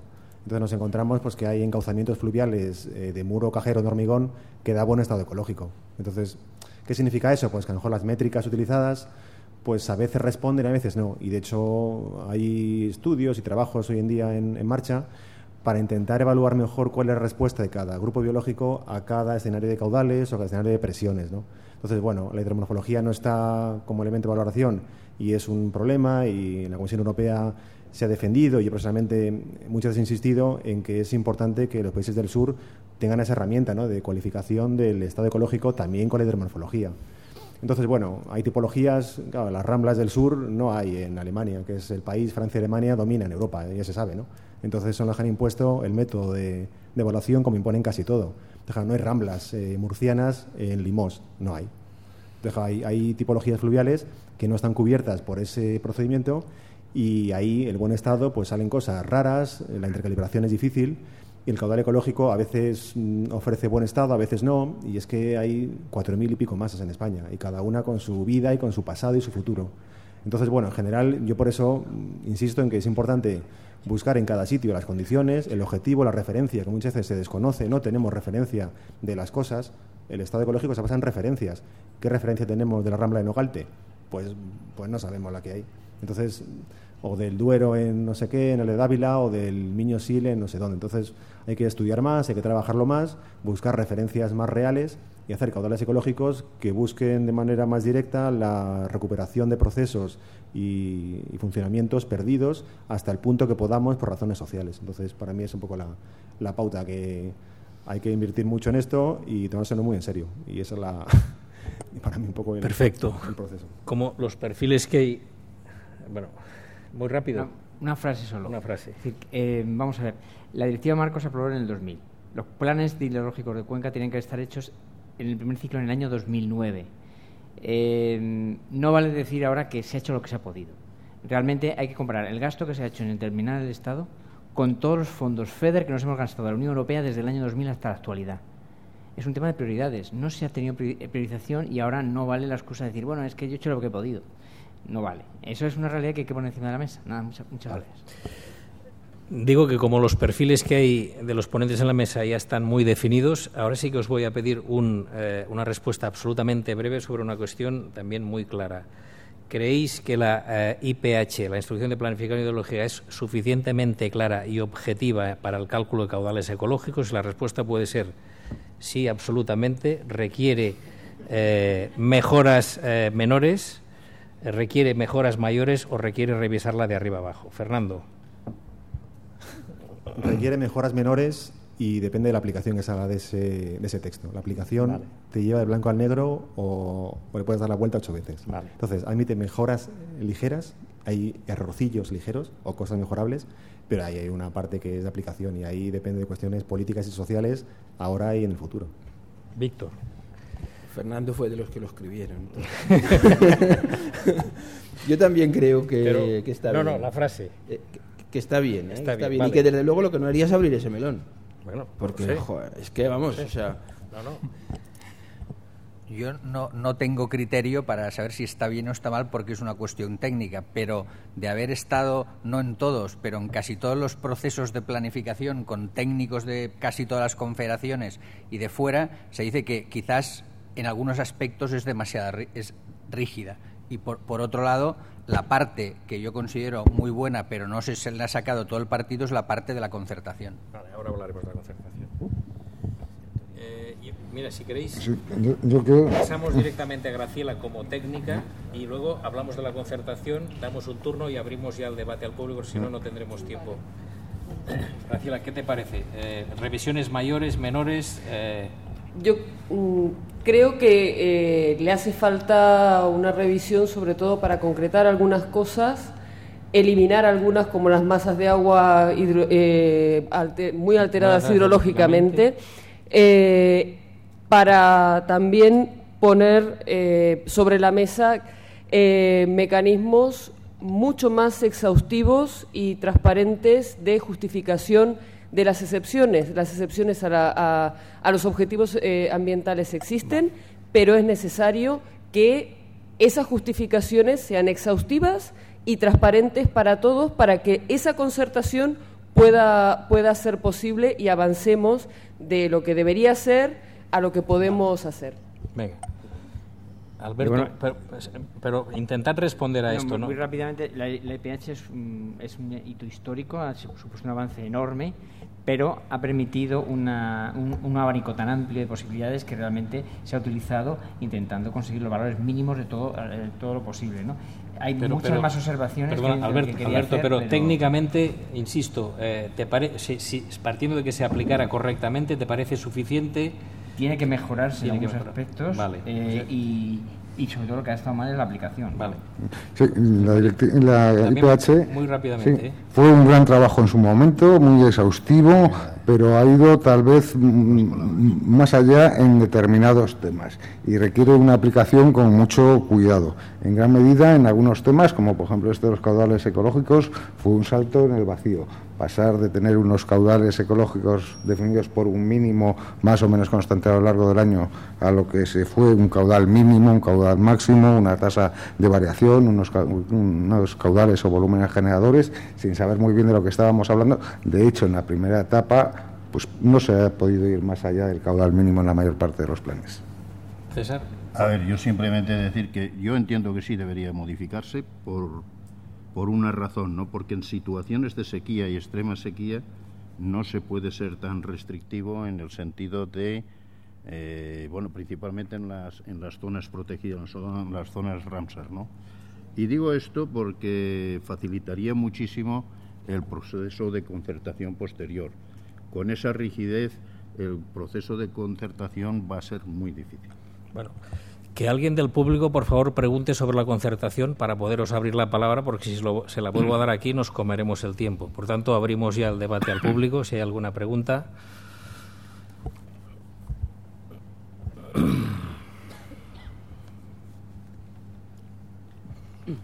Sí, hola, buenas tardes. Uh, soy Tony Munné de la Agencia Catalana del Agua y bueno, est estoy de acuerdo con muchos de los aspectos y, temas que habéis tratado en la mesa, con otros temas no, pero tampoco ahora quiero entrar en detalle de, por ejemplo, el tema del Ebro, yo creo que no es el lugar, ya lo hablaremos, ha habido muchos foros y, y, de, y ya se ha hablado mucho en detalle, pero sí que hay algunos aspectos que se han comentado en la mesa que creo que son importantes de de, de, reflejar, en todo caso, de, analizar con, con cautela. Uh, uno es el tema este de, para a mi parecer, o sea, el tema de caudales ambientales es, una, es un concepto, digamos, que funcional administrativo. O sea, el caudal ecológico no tiene sentido en aquellos ríos donde no hay actividad humana. Donde no hay actividad humana no hablamos de caudales ecológicos. Solo en aquellos ríos que están alterados, se extrae agua y hay un uso, aquí sí que tiene sentido hablar de caudales ecológicos. Por tanto, las expresiones de eh, los embalses permiten ma mantener el caudal ecológico, a mi entender, son erróneas, porque cuando hay un embalse ya ha cambiado completamente el sistema. Sea, sí que es cierto que los ríos se secaban en, en régimen natural, es cierto, estamos en un régimen mediterráneo, los ríos se secan y las comunidades biológicas mediterráneas están adaptadas, porque después venían las crecidas y había unas crecidas mucho más elevadas que reconstruían los hábitats y expandían, y, y las comunidades estaban adaptadas a esto. Así como no, ahora no hay estos, estos est, ahora no se secan, después de los embalses tampoco hay estas grandes crecidas. Por tanto, ahora ha cambiado el sistema. Hay un embalse que ha cambiado todo el sistema. El régimen natural lo tenemos como referente, pero cuidado en utilizar eh, este, estos, criterios de como antes se secaba el río y prácticamente estaba seco, ahora ya lo podemos dejar también seco. Yo creo que esto es completamente diferente y no se puede utilizar. Por tanto, caudales ecológicos, ambientales, de mantenimiento, como, queramos de, uh, como los queramos decir, solo se aplicarían donde hay extracciones y, donde hay alteraciones de régimen, no en condiciones naturales. Y, por tanto, un, embalse, el concepto que un embalse permite dejar el caudal ecológico, para, a mi entender, es un concepto erróneo. ¿eh? Después está el tema de, del cálculo. ¿no? O sea, cuando hay una, alteración, vamos a calcular el caudal ambiental y después lo implantamos. Yo creo que es importante diferenciar estos dos conceptos. El, el, concepto de cálculo, es un concepto técnico en función de unos objetivos, el buen estado, el tema de los servicios ambientales que Fernando ha, ha introducido, que creo que es muy importante. No solo es tener un pez eh, que se reproduce, sino que además, además hay unos servicios ambientales que hay que preservar. ¿eh? Y otra cosa es la implantación. Y cuidado, no matemos al mensajero porque las noticias no nos gustan. O sea, el caudal ecológico, el, cálculo se hace de una manera, pero si no nos gusta cómo nos sale, no podemos modificar. O sea, a mi entender es erróneo intentar modificar cómo se calcula. En todo caso, lo hablamos encima de la mesa, es posible, no es posible uh, concretar, uh, implantar ese caudal y hay otras fórmulas masas de agua fuertemente modificadas, o no es posible porque la reducción de producción hidroeléctrica socialmente no se puede aguantar y por tanto pues vamos a dejar este río pues en menos caudal, pero que no es el ecológico. ¿eh? Porque si no, estos conceptos de que la saboga en tal río vive y por tanto, bueno, en mi casa, delante, enfrente de mi casa hay una balsa que vive en peces. Pero esto no significa que aquello tenga un buen estado ecológico.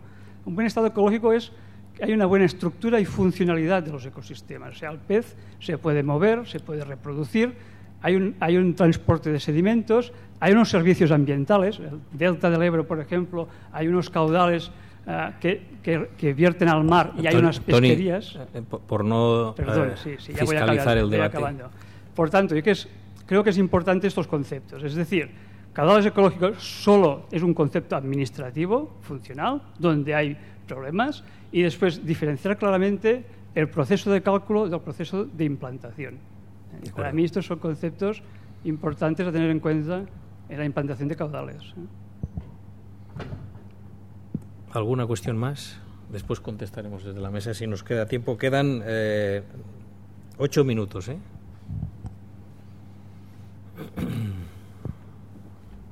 Después al fondo. Sí, buenas tardes. Soy Luis Pertierra de Gas Natural Fenosa. Eh, un poco tomo el, el testigo que, que, proponías de hablar de la concertación. Uh -huh. Entonces, en la intervención primera que nos, que nos ha dado Víctor, eh, he entendido que esa concertación está abierta para usos futuros. Es, eh, habré dicho al revés, ¿eh? Eh, cuando, yo he tomado, cuando condiciona los usos futuros en el plan debe existir concertación. Es, es la nota que he tomado. Pues, que, pues si he dicho eso, lo he dicho al revés. O sea, eh, para los usos futuros esto está ya es lo que sale, lo que sale. Es digamos donde es los usos actuales. Si es así es que lo he dicho al revés. Me he atropellado.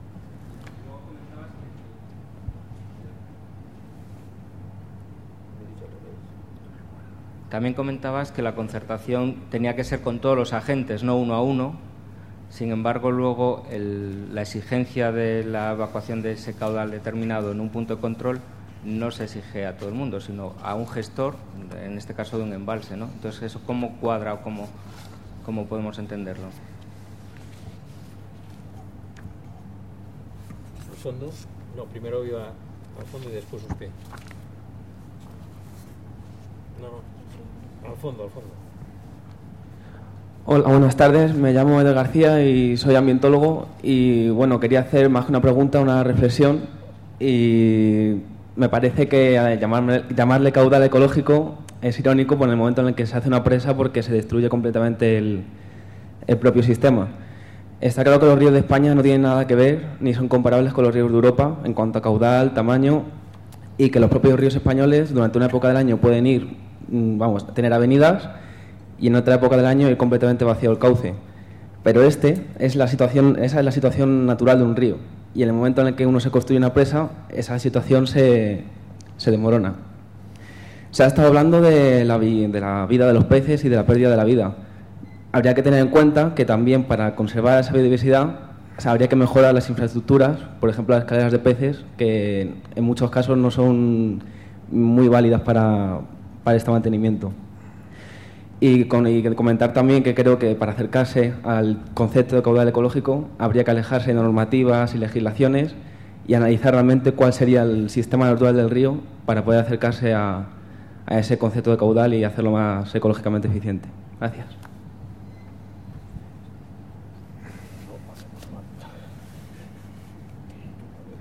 Eh, hola, soy David Hall de Life. Eh, una pregunta o una observación. Eh, se ha hablado de pacto eh, en, en los planes de cuenca y concentración de caudales. Que yo sepa, no ha habido ningún pacto. Si por pacto se quiere decir consenso. Eh, ha habido muchi- muchísima protesta social eh, en alegaciones y, y consejos de participación del agua y en la gran mayoría de los casos las críticas ambientales desde los el sector ambiental hacia los planes de cuenca coinciden con las preocupaciones, críticas y palabras bastante duras de la, Comisión Europea en el encuentro bilateral que se acaba de celebrar. Eh, entonces, de- que yo sepa, ha habido muy, muy pocos pactos, menos tal vez el pacto político sobre el Tajo y el, el trasvase. Eh, y por otro lado, eh, una pregunta que se trata de competencias, eh, sabiendo que ante el Tribunal de Luxemburgo la competencia en las directivas es del Estado, el Estado tiene que contestar ante el Tribunal de Luxemburgo. Si tenem- tenemos las comunidades autónomas con competencia a lo de fijar objetivos de conservación en leaks fluviales o cepas que son lagunas o marismas, pero por otro lado, en, en cuencas intercomunitarias, la competencia de fijar el caudal ecológico es del Estado, de la Confederación Hidrográfica, que corresponde al Ministerio. ¿Cómo salimos de ese lío? Si, si tenemos una, una administración con competencia de decir, mi espacio necesita este, a- este agua, y el Estado dice otra cosa, que, que no, el caudal ecológico del río o el régimen de caudales va a ser el otro. Tal vez es una buena, buena pregunta para el jurista del, del- del panel. Eh, muchas gracias. ¿Alguna cuestión más? Si no, abriremos un último turno. Bueno, Mariano. Y después, muy breve si podéis, para poder dar un último turno. Sí, Se- sí, se solamente- quería hacer solamente tres preguntas muy breves. Una para Carlos, y es, el, yo siempre he entendido, cuando se habla de restricción al uso, como al hablar de caudal ecológico, es que si un río tiene por unas condiciones naturales un caudal inferior a, a ese que está pasando, que se ha fijado como caudal ecológico, simplemente no se pueden eh, hacer ningún uso del agua eh, por debajo de eso. Eso no significa que haya que dotar desde un embalse el, río aguas abajo. Luego, bueno, una pregunta para, para Víctor. se dice que, se han aplicado pues, caudales ecológicos en distintas masas de agua, ¿no? Eh, pero en el Tajo, en el plan del Tajo, se han fijado en el eje caudales mínimos, no son caudales ecológicos. ¿Eso qué es? ¿Cómo se ha llegado a eso? Y luego, para Fernando Madaleno, una pregunta, bueno, un poquito más clara. Eh, ¿Qué sentido tiene fijar caudales ecológicos en cadenas de embalses? ¿Es necesario en todas las masas de agua fijar caudales ecológicos o en aquellas que aguas abajo es un, sitio léntico que no tenga sentido el caudal ecológico? Gracias. Aquí hay una última palabra y abriremos la mesa. Hola, eh, mi nombre es Rafael Seiz de BBF España y mi pregunta es para toda la mesa y en relación a lo que ha destacado el representante de SEO Life, ¿cuáles son, desde el punto de vista de los distintos actores que creo que están bastante representados, aunque no completamente, del proceso de concertación que se ha llevado a cabo y las restricciones, como ha destacado el representante, especialmente el representante de la agricultura, sobre los caudales ecológicos y los demás usos privativos del agua.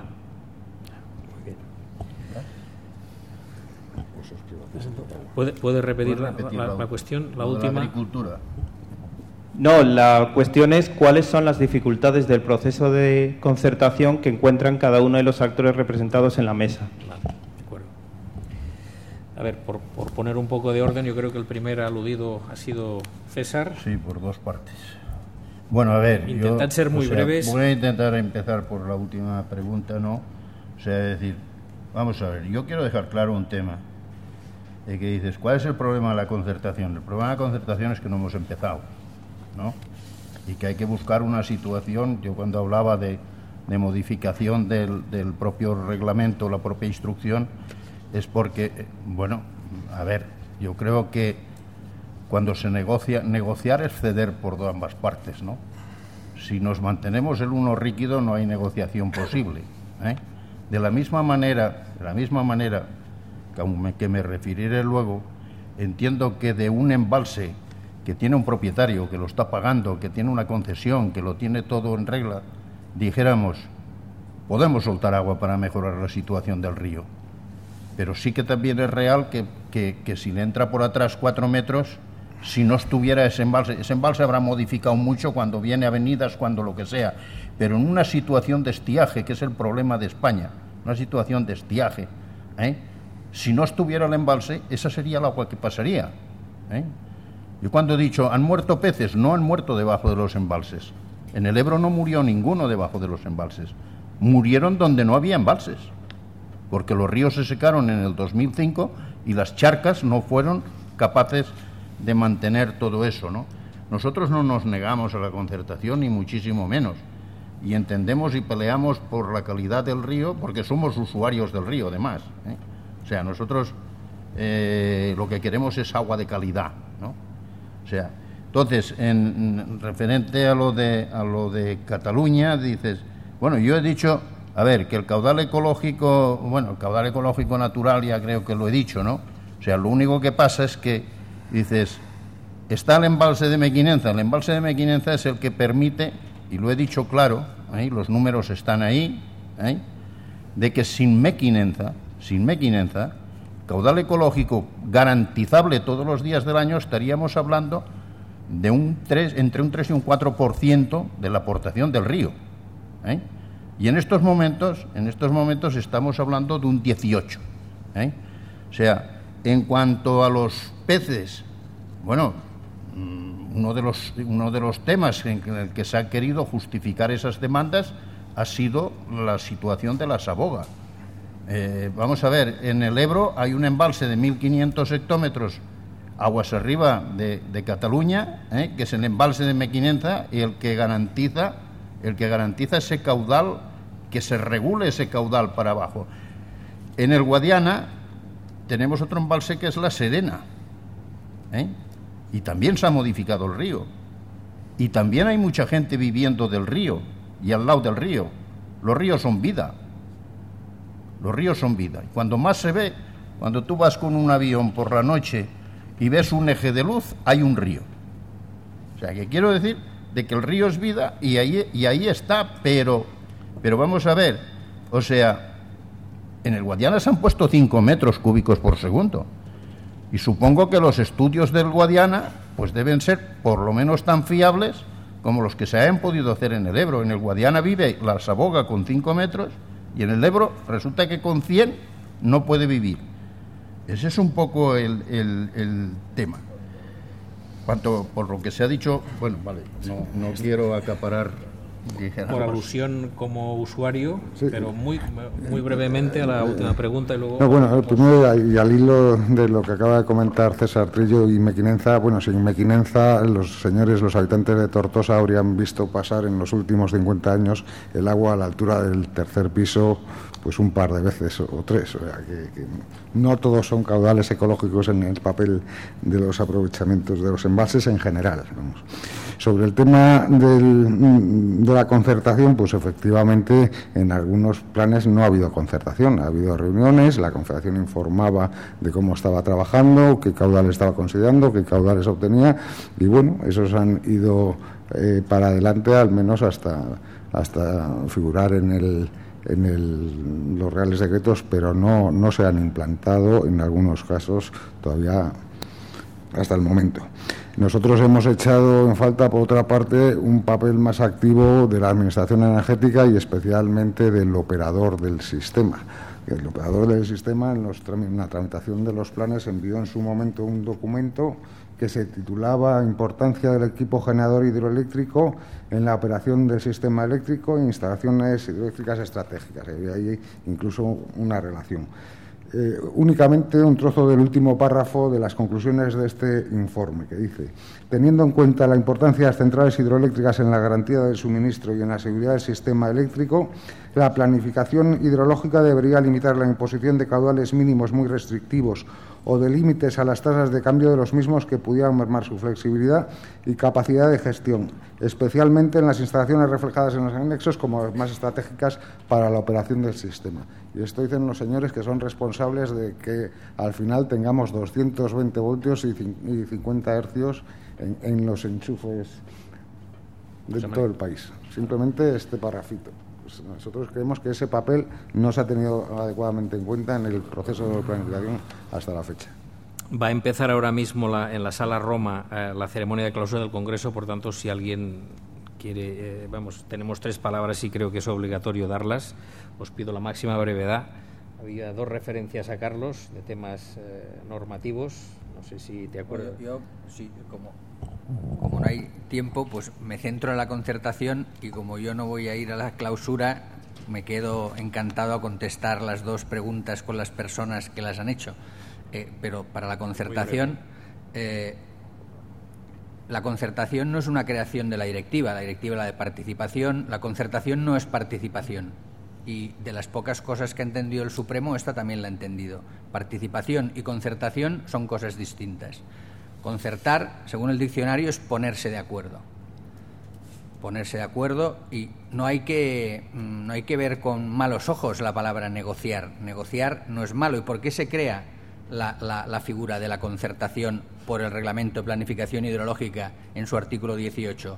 Se crea simplemente para evitar la indemnización en metálico en todos aquellos casos que sea posible por, bien sea por ponerse de acuerdo en otro tipo de, en unos caudales inferiores a los que, como decía Antonio Munes, salían de los estudios, que no hay que matar al mensajero, eso está, está claro, los estudios son lo, eh, pues los científicos son lo que son, pero luego hay que ir a la implantación en esa fase posterior en la que se debe concertar y, eh, y eso viene del reglamento de planificación hidrológica, se implantará en ese proceso de concertación. Eso, yo no digo, eh, Víctor, que, que no no la concertación tenga que tener a todos los agentes, pero en algún momento u otro obliga a sentarse con el concesionario y eso no es malo y eso obliga a sentar y, evidentemente la administración decide eh, ahí también ha acertado el Supremo dice oiga los particulares no pueden eh, eh, no pueden condicionar la potestad de planificación y por tanto no se le puede obligar a concertar a la Administración. Al final a decidir, sí, sí, pero el intento de concertar se ha de hacer. Y si no se concierta, lo que hay que hacer es lo que dice el artículo 65. Y no olvidemos que eh, el objetivo de la concertación, yo lo he dicho más a lo bestia, evitar la indemnización, es compatibilizar, y eso también lo dice la normativa española, compatibilizar, armonizar la protección ambiental con los usos existentes, usos ni uno ni otro que también son en beneficio de toda la sociedad, igual que la protección ambiental lo es. Perdón. Dos últimas palabras. Sí, vamos a ver, voy a pasar muy deprisa, no voy a explicar mucho lo que digo porque no da tiempo. ¿no? Bueno, yo creo que caudales ecológicos en los planes se deben, desde mi punto de vista, definir en todas las masas de agua, aunque se trate de ríos no regulados, porque si se trata de una restricción, eh, es posible que en un río no regulado un interesado se pida una concesión. Entonces tenemos que saber cuál es el límite hasta el que se le puede dar. Por eso creo, pero vamos, se lo hemos preguntado al abogado del Estado, a ver si eso es así. La concertación. La concertación eh, a nadie ha dejado satisfecho. Luego en algo no, no, algo no hemos hecho bien. Entonces... Eh, intentaremos lo que hay de concertación creo que es lo que dice uno de los párrafos del artículo 18 del reglamento y lo que dice la instrucción no hay más entonces a partir de ahí yo creo que sí que tiene un cierto componente de participación y de tener en cuenta intereses diversos no solamente de los digamos usuarios que tienen que utilizan el agua como factor de producción y que pueden verse económicamente implicados desde mi punto de vista, pero también se lo hemos preguntado al abogado del Estado. Creo que uno puede ser dueño de un embalse, lo creo. Hay, en el caso, por ejemplo, de las hidroeléctricas, hay embalses que han sido construidos por las compañías a su costa y pagados, o sea, no, son del Estado. Hay otros embalses que son del Estado, ¿eh? pero estos hay casos. Pero el agua no, el agua no. Y el caudal ecológico no es que lo tengas que soltar, es que no lo debes de coger. Ese es el, yo creo que ese matiz hay que darle la vuelta. ¿eh? Bueno, otra cosa. Ah, sí, decíamos que España, que la directiva, que no son, que Europa, que lo han hecho los europeos. Bueno, nosotros somos europeos y también es Unión Europea, Italia, Grecia, Croacia, en fin, hay una Malta, o sea, hay un, hay un ámbito del sur de Europa que, bueno, a lo mejor no estuvo todo lo atento que debiera, no lo sé, pero no es una directiva de holandeses, mm, eh, daneses y alemanes, es una directiva de todos. Y cuando decimos esto de que la directiva tiene muchos problemas, creo que a lo mejor tendríamos que hacer una lista de esos problemas y ir viendo esos problemas concretos cuáles son, porque tenemos que abrir un melón próximamente de revisión de la directiva y España tendría que tener claro eso. Alguien ha hablado de la justaposición de competencias en las zonas estas donde hay unos objetivos de red natura y unos objetivos, digamos, de los planes de cuenca. No sé quién ha sido, pero alguien lo ha sacado. Sí, bueno, pues es que eso es un problema. Y la verdad es que no lo tenemos claro. Yo no lo tengo claro. También he preguntado al abogado del Estado. Se elegir a trabajo al abogado del Estado. Sí, ¿eh? sí, sí. Tiene que. Ah, y luego estaba lo de los caudales del Tajo. Claro, el plan del Tajo, el plan del Tajo, bueno, a nadie se le escapa que es un plan fastidiado, que ha costado porque no había manera. Y bueno, pues el plan del Tajo fija en una tabla de caudales ecológicos caudales exigibles a partir del año 2015 y otros caudales que son exigibles desde la entrada en vigor del plan que se refieren al eje del Tajo en Aranjuez, Toledo y Talavera. Y que para los que se pone un caudal ecológico de 6, 10 y 10, continuos, sin más. No, caudal ecológico, no, caudal mínimo, dice, caudal mínimo, caudal mínimo. Bueno, eso es lo, a lo que ha llegado el plan. ¿Y ese, 10, ese 6 de dónde viene? Eh, había, bueno, los hicisteis vosotros. Hay estudios de hábitat y de todo lo que quieras allá, pero ese 6 viene de que ese 6 ya estaba agarrado con una ley anterior como mínimo con la ley del trasvase y igual que hay muchas personas que consideran que ese valor es insuficiente, te aseguro que hay muchas personas que consideraban que eso era exagerado. Entonces, el refugio de decir, mira, esto está en la ley del trasvase, en los seis de Aranjuez, y a partir de ahí vamos a ver el futuro por donde nos lleva y lo que podemos construir. Pero eso fue, casi fue un refugio para todos. El plan no tiene potestad para cambiar lo que está fijado en una ley. porque es un decreto y bueno. Fernando, ¿hay que dejar caudal en los pies de presa que son cola de embalses? Eh, no, si esa, ese tramo de, de, masa o tramo de río no tiene una componente de funcionamiento asociado a un régimen hidrológico fluvial. Otra cosa es que ese embalse esté naturalizado, sea más humedal que puramente embalse de explotación y requiera niveles eh, de volumen o niveles de, renovación, de calado, de renovación, ¿no? que permitan un estado eh, potencial más adecuado, con lo cual dependerá del sitio y dependerá de las condiciones. Pero si es puramente embalse de explotación, no tiene sentido dotar un caudal ecológico a una cola de embalse que no funciona así. Y solamente por la concertación, solamente para mí concluir que, es que cuanto no más eh, sano un río, más ganamos todos, yo creo. Y hay que entender, como se entiende en muchos países europeos, que cuanto mejor está el sistema que nos acoge, más potencialmente es utilizable para usos económicos y sociales y ambientales muy diversos. Con lo cual hay que evitar la, la visión de que río bueno, sociedad pobre o viceversa. No, río bueno, sociedad generalmente más rica. Bueno, vamos a dejarlo aquí. Eh, siento haberos hecho perder el, acto, la ceremonia de clausura, al menos en una parte. El tema es apasionante, hemos hecho lo que hemos podido. Yo seguramente he moderado muy mal, pero en fin, que os quede un buen recuerdo en todo caso. Gracias.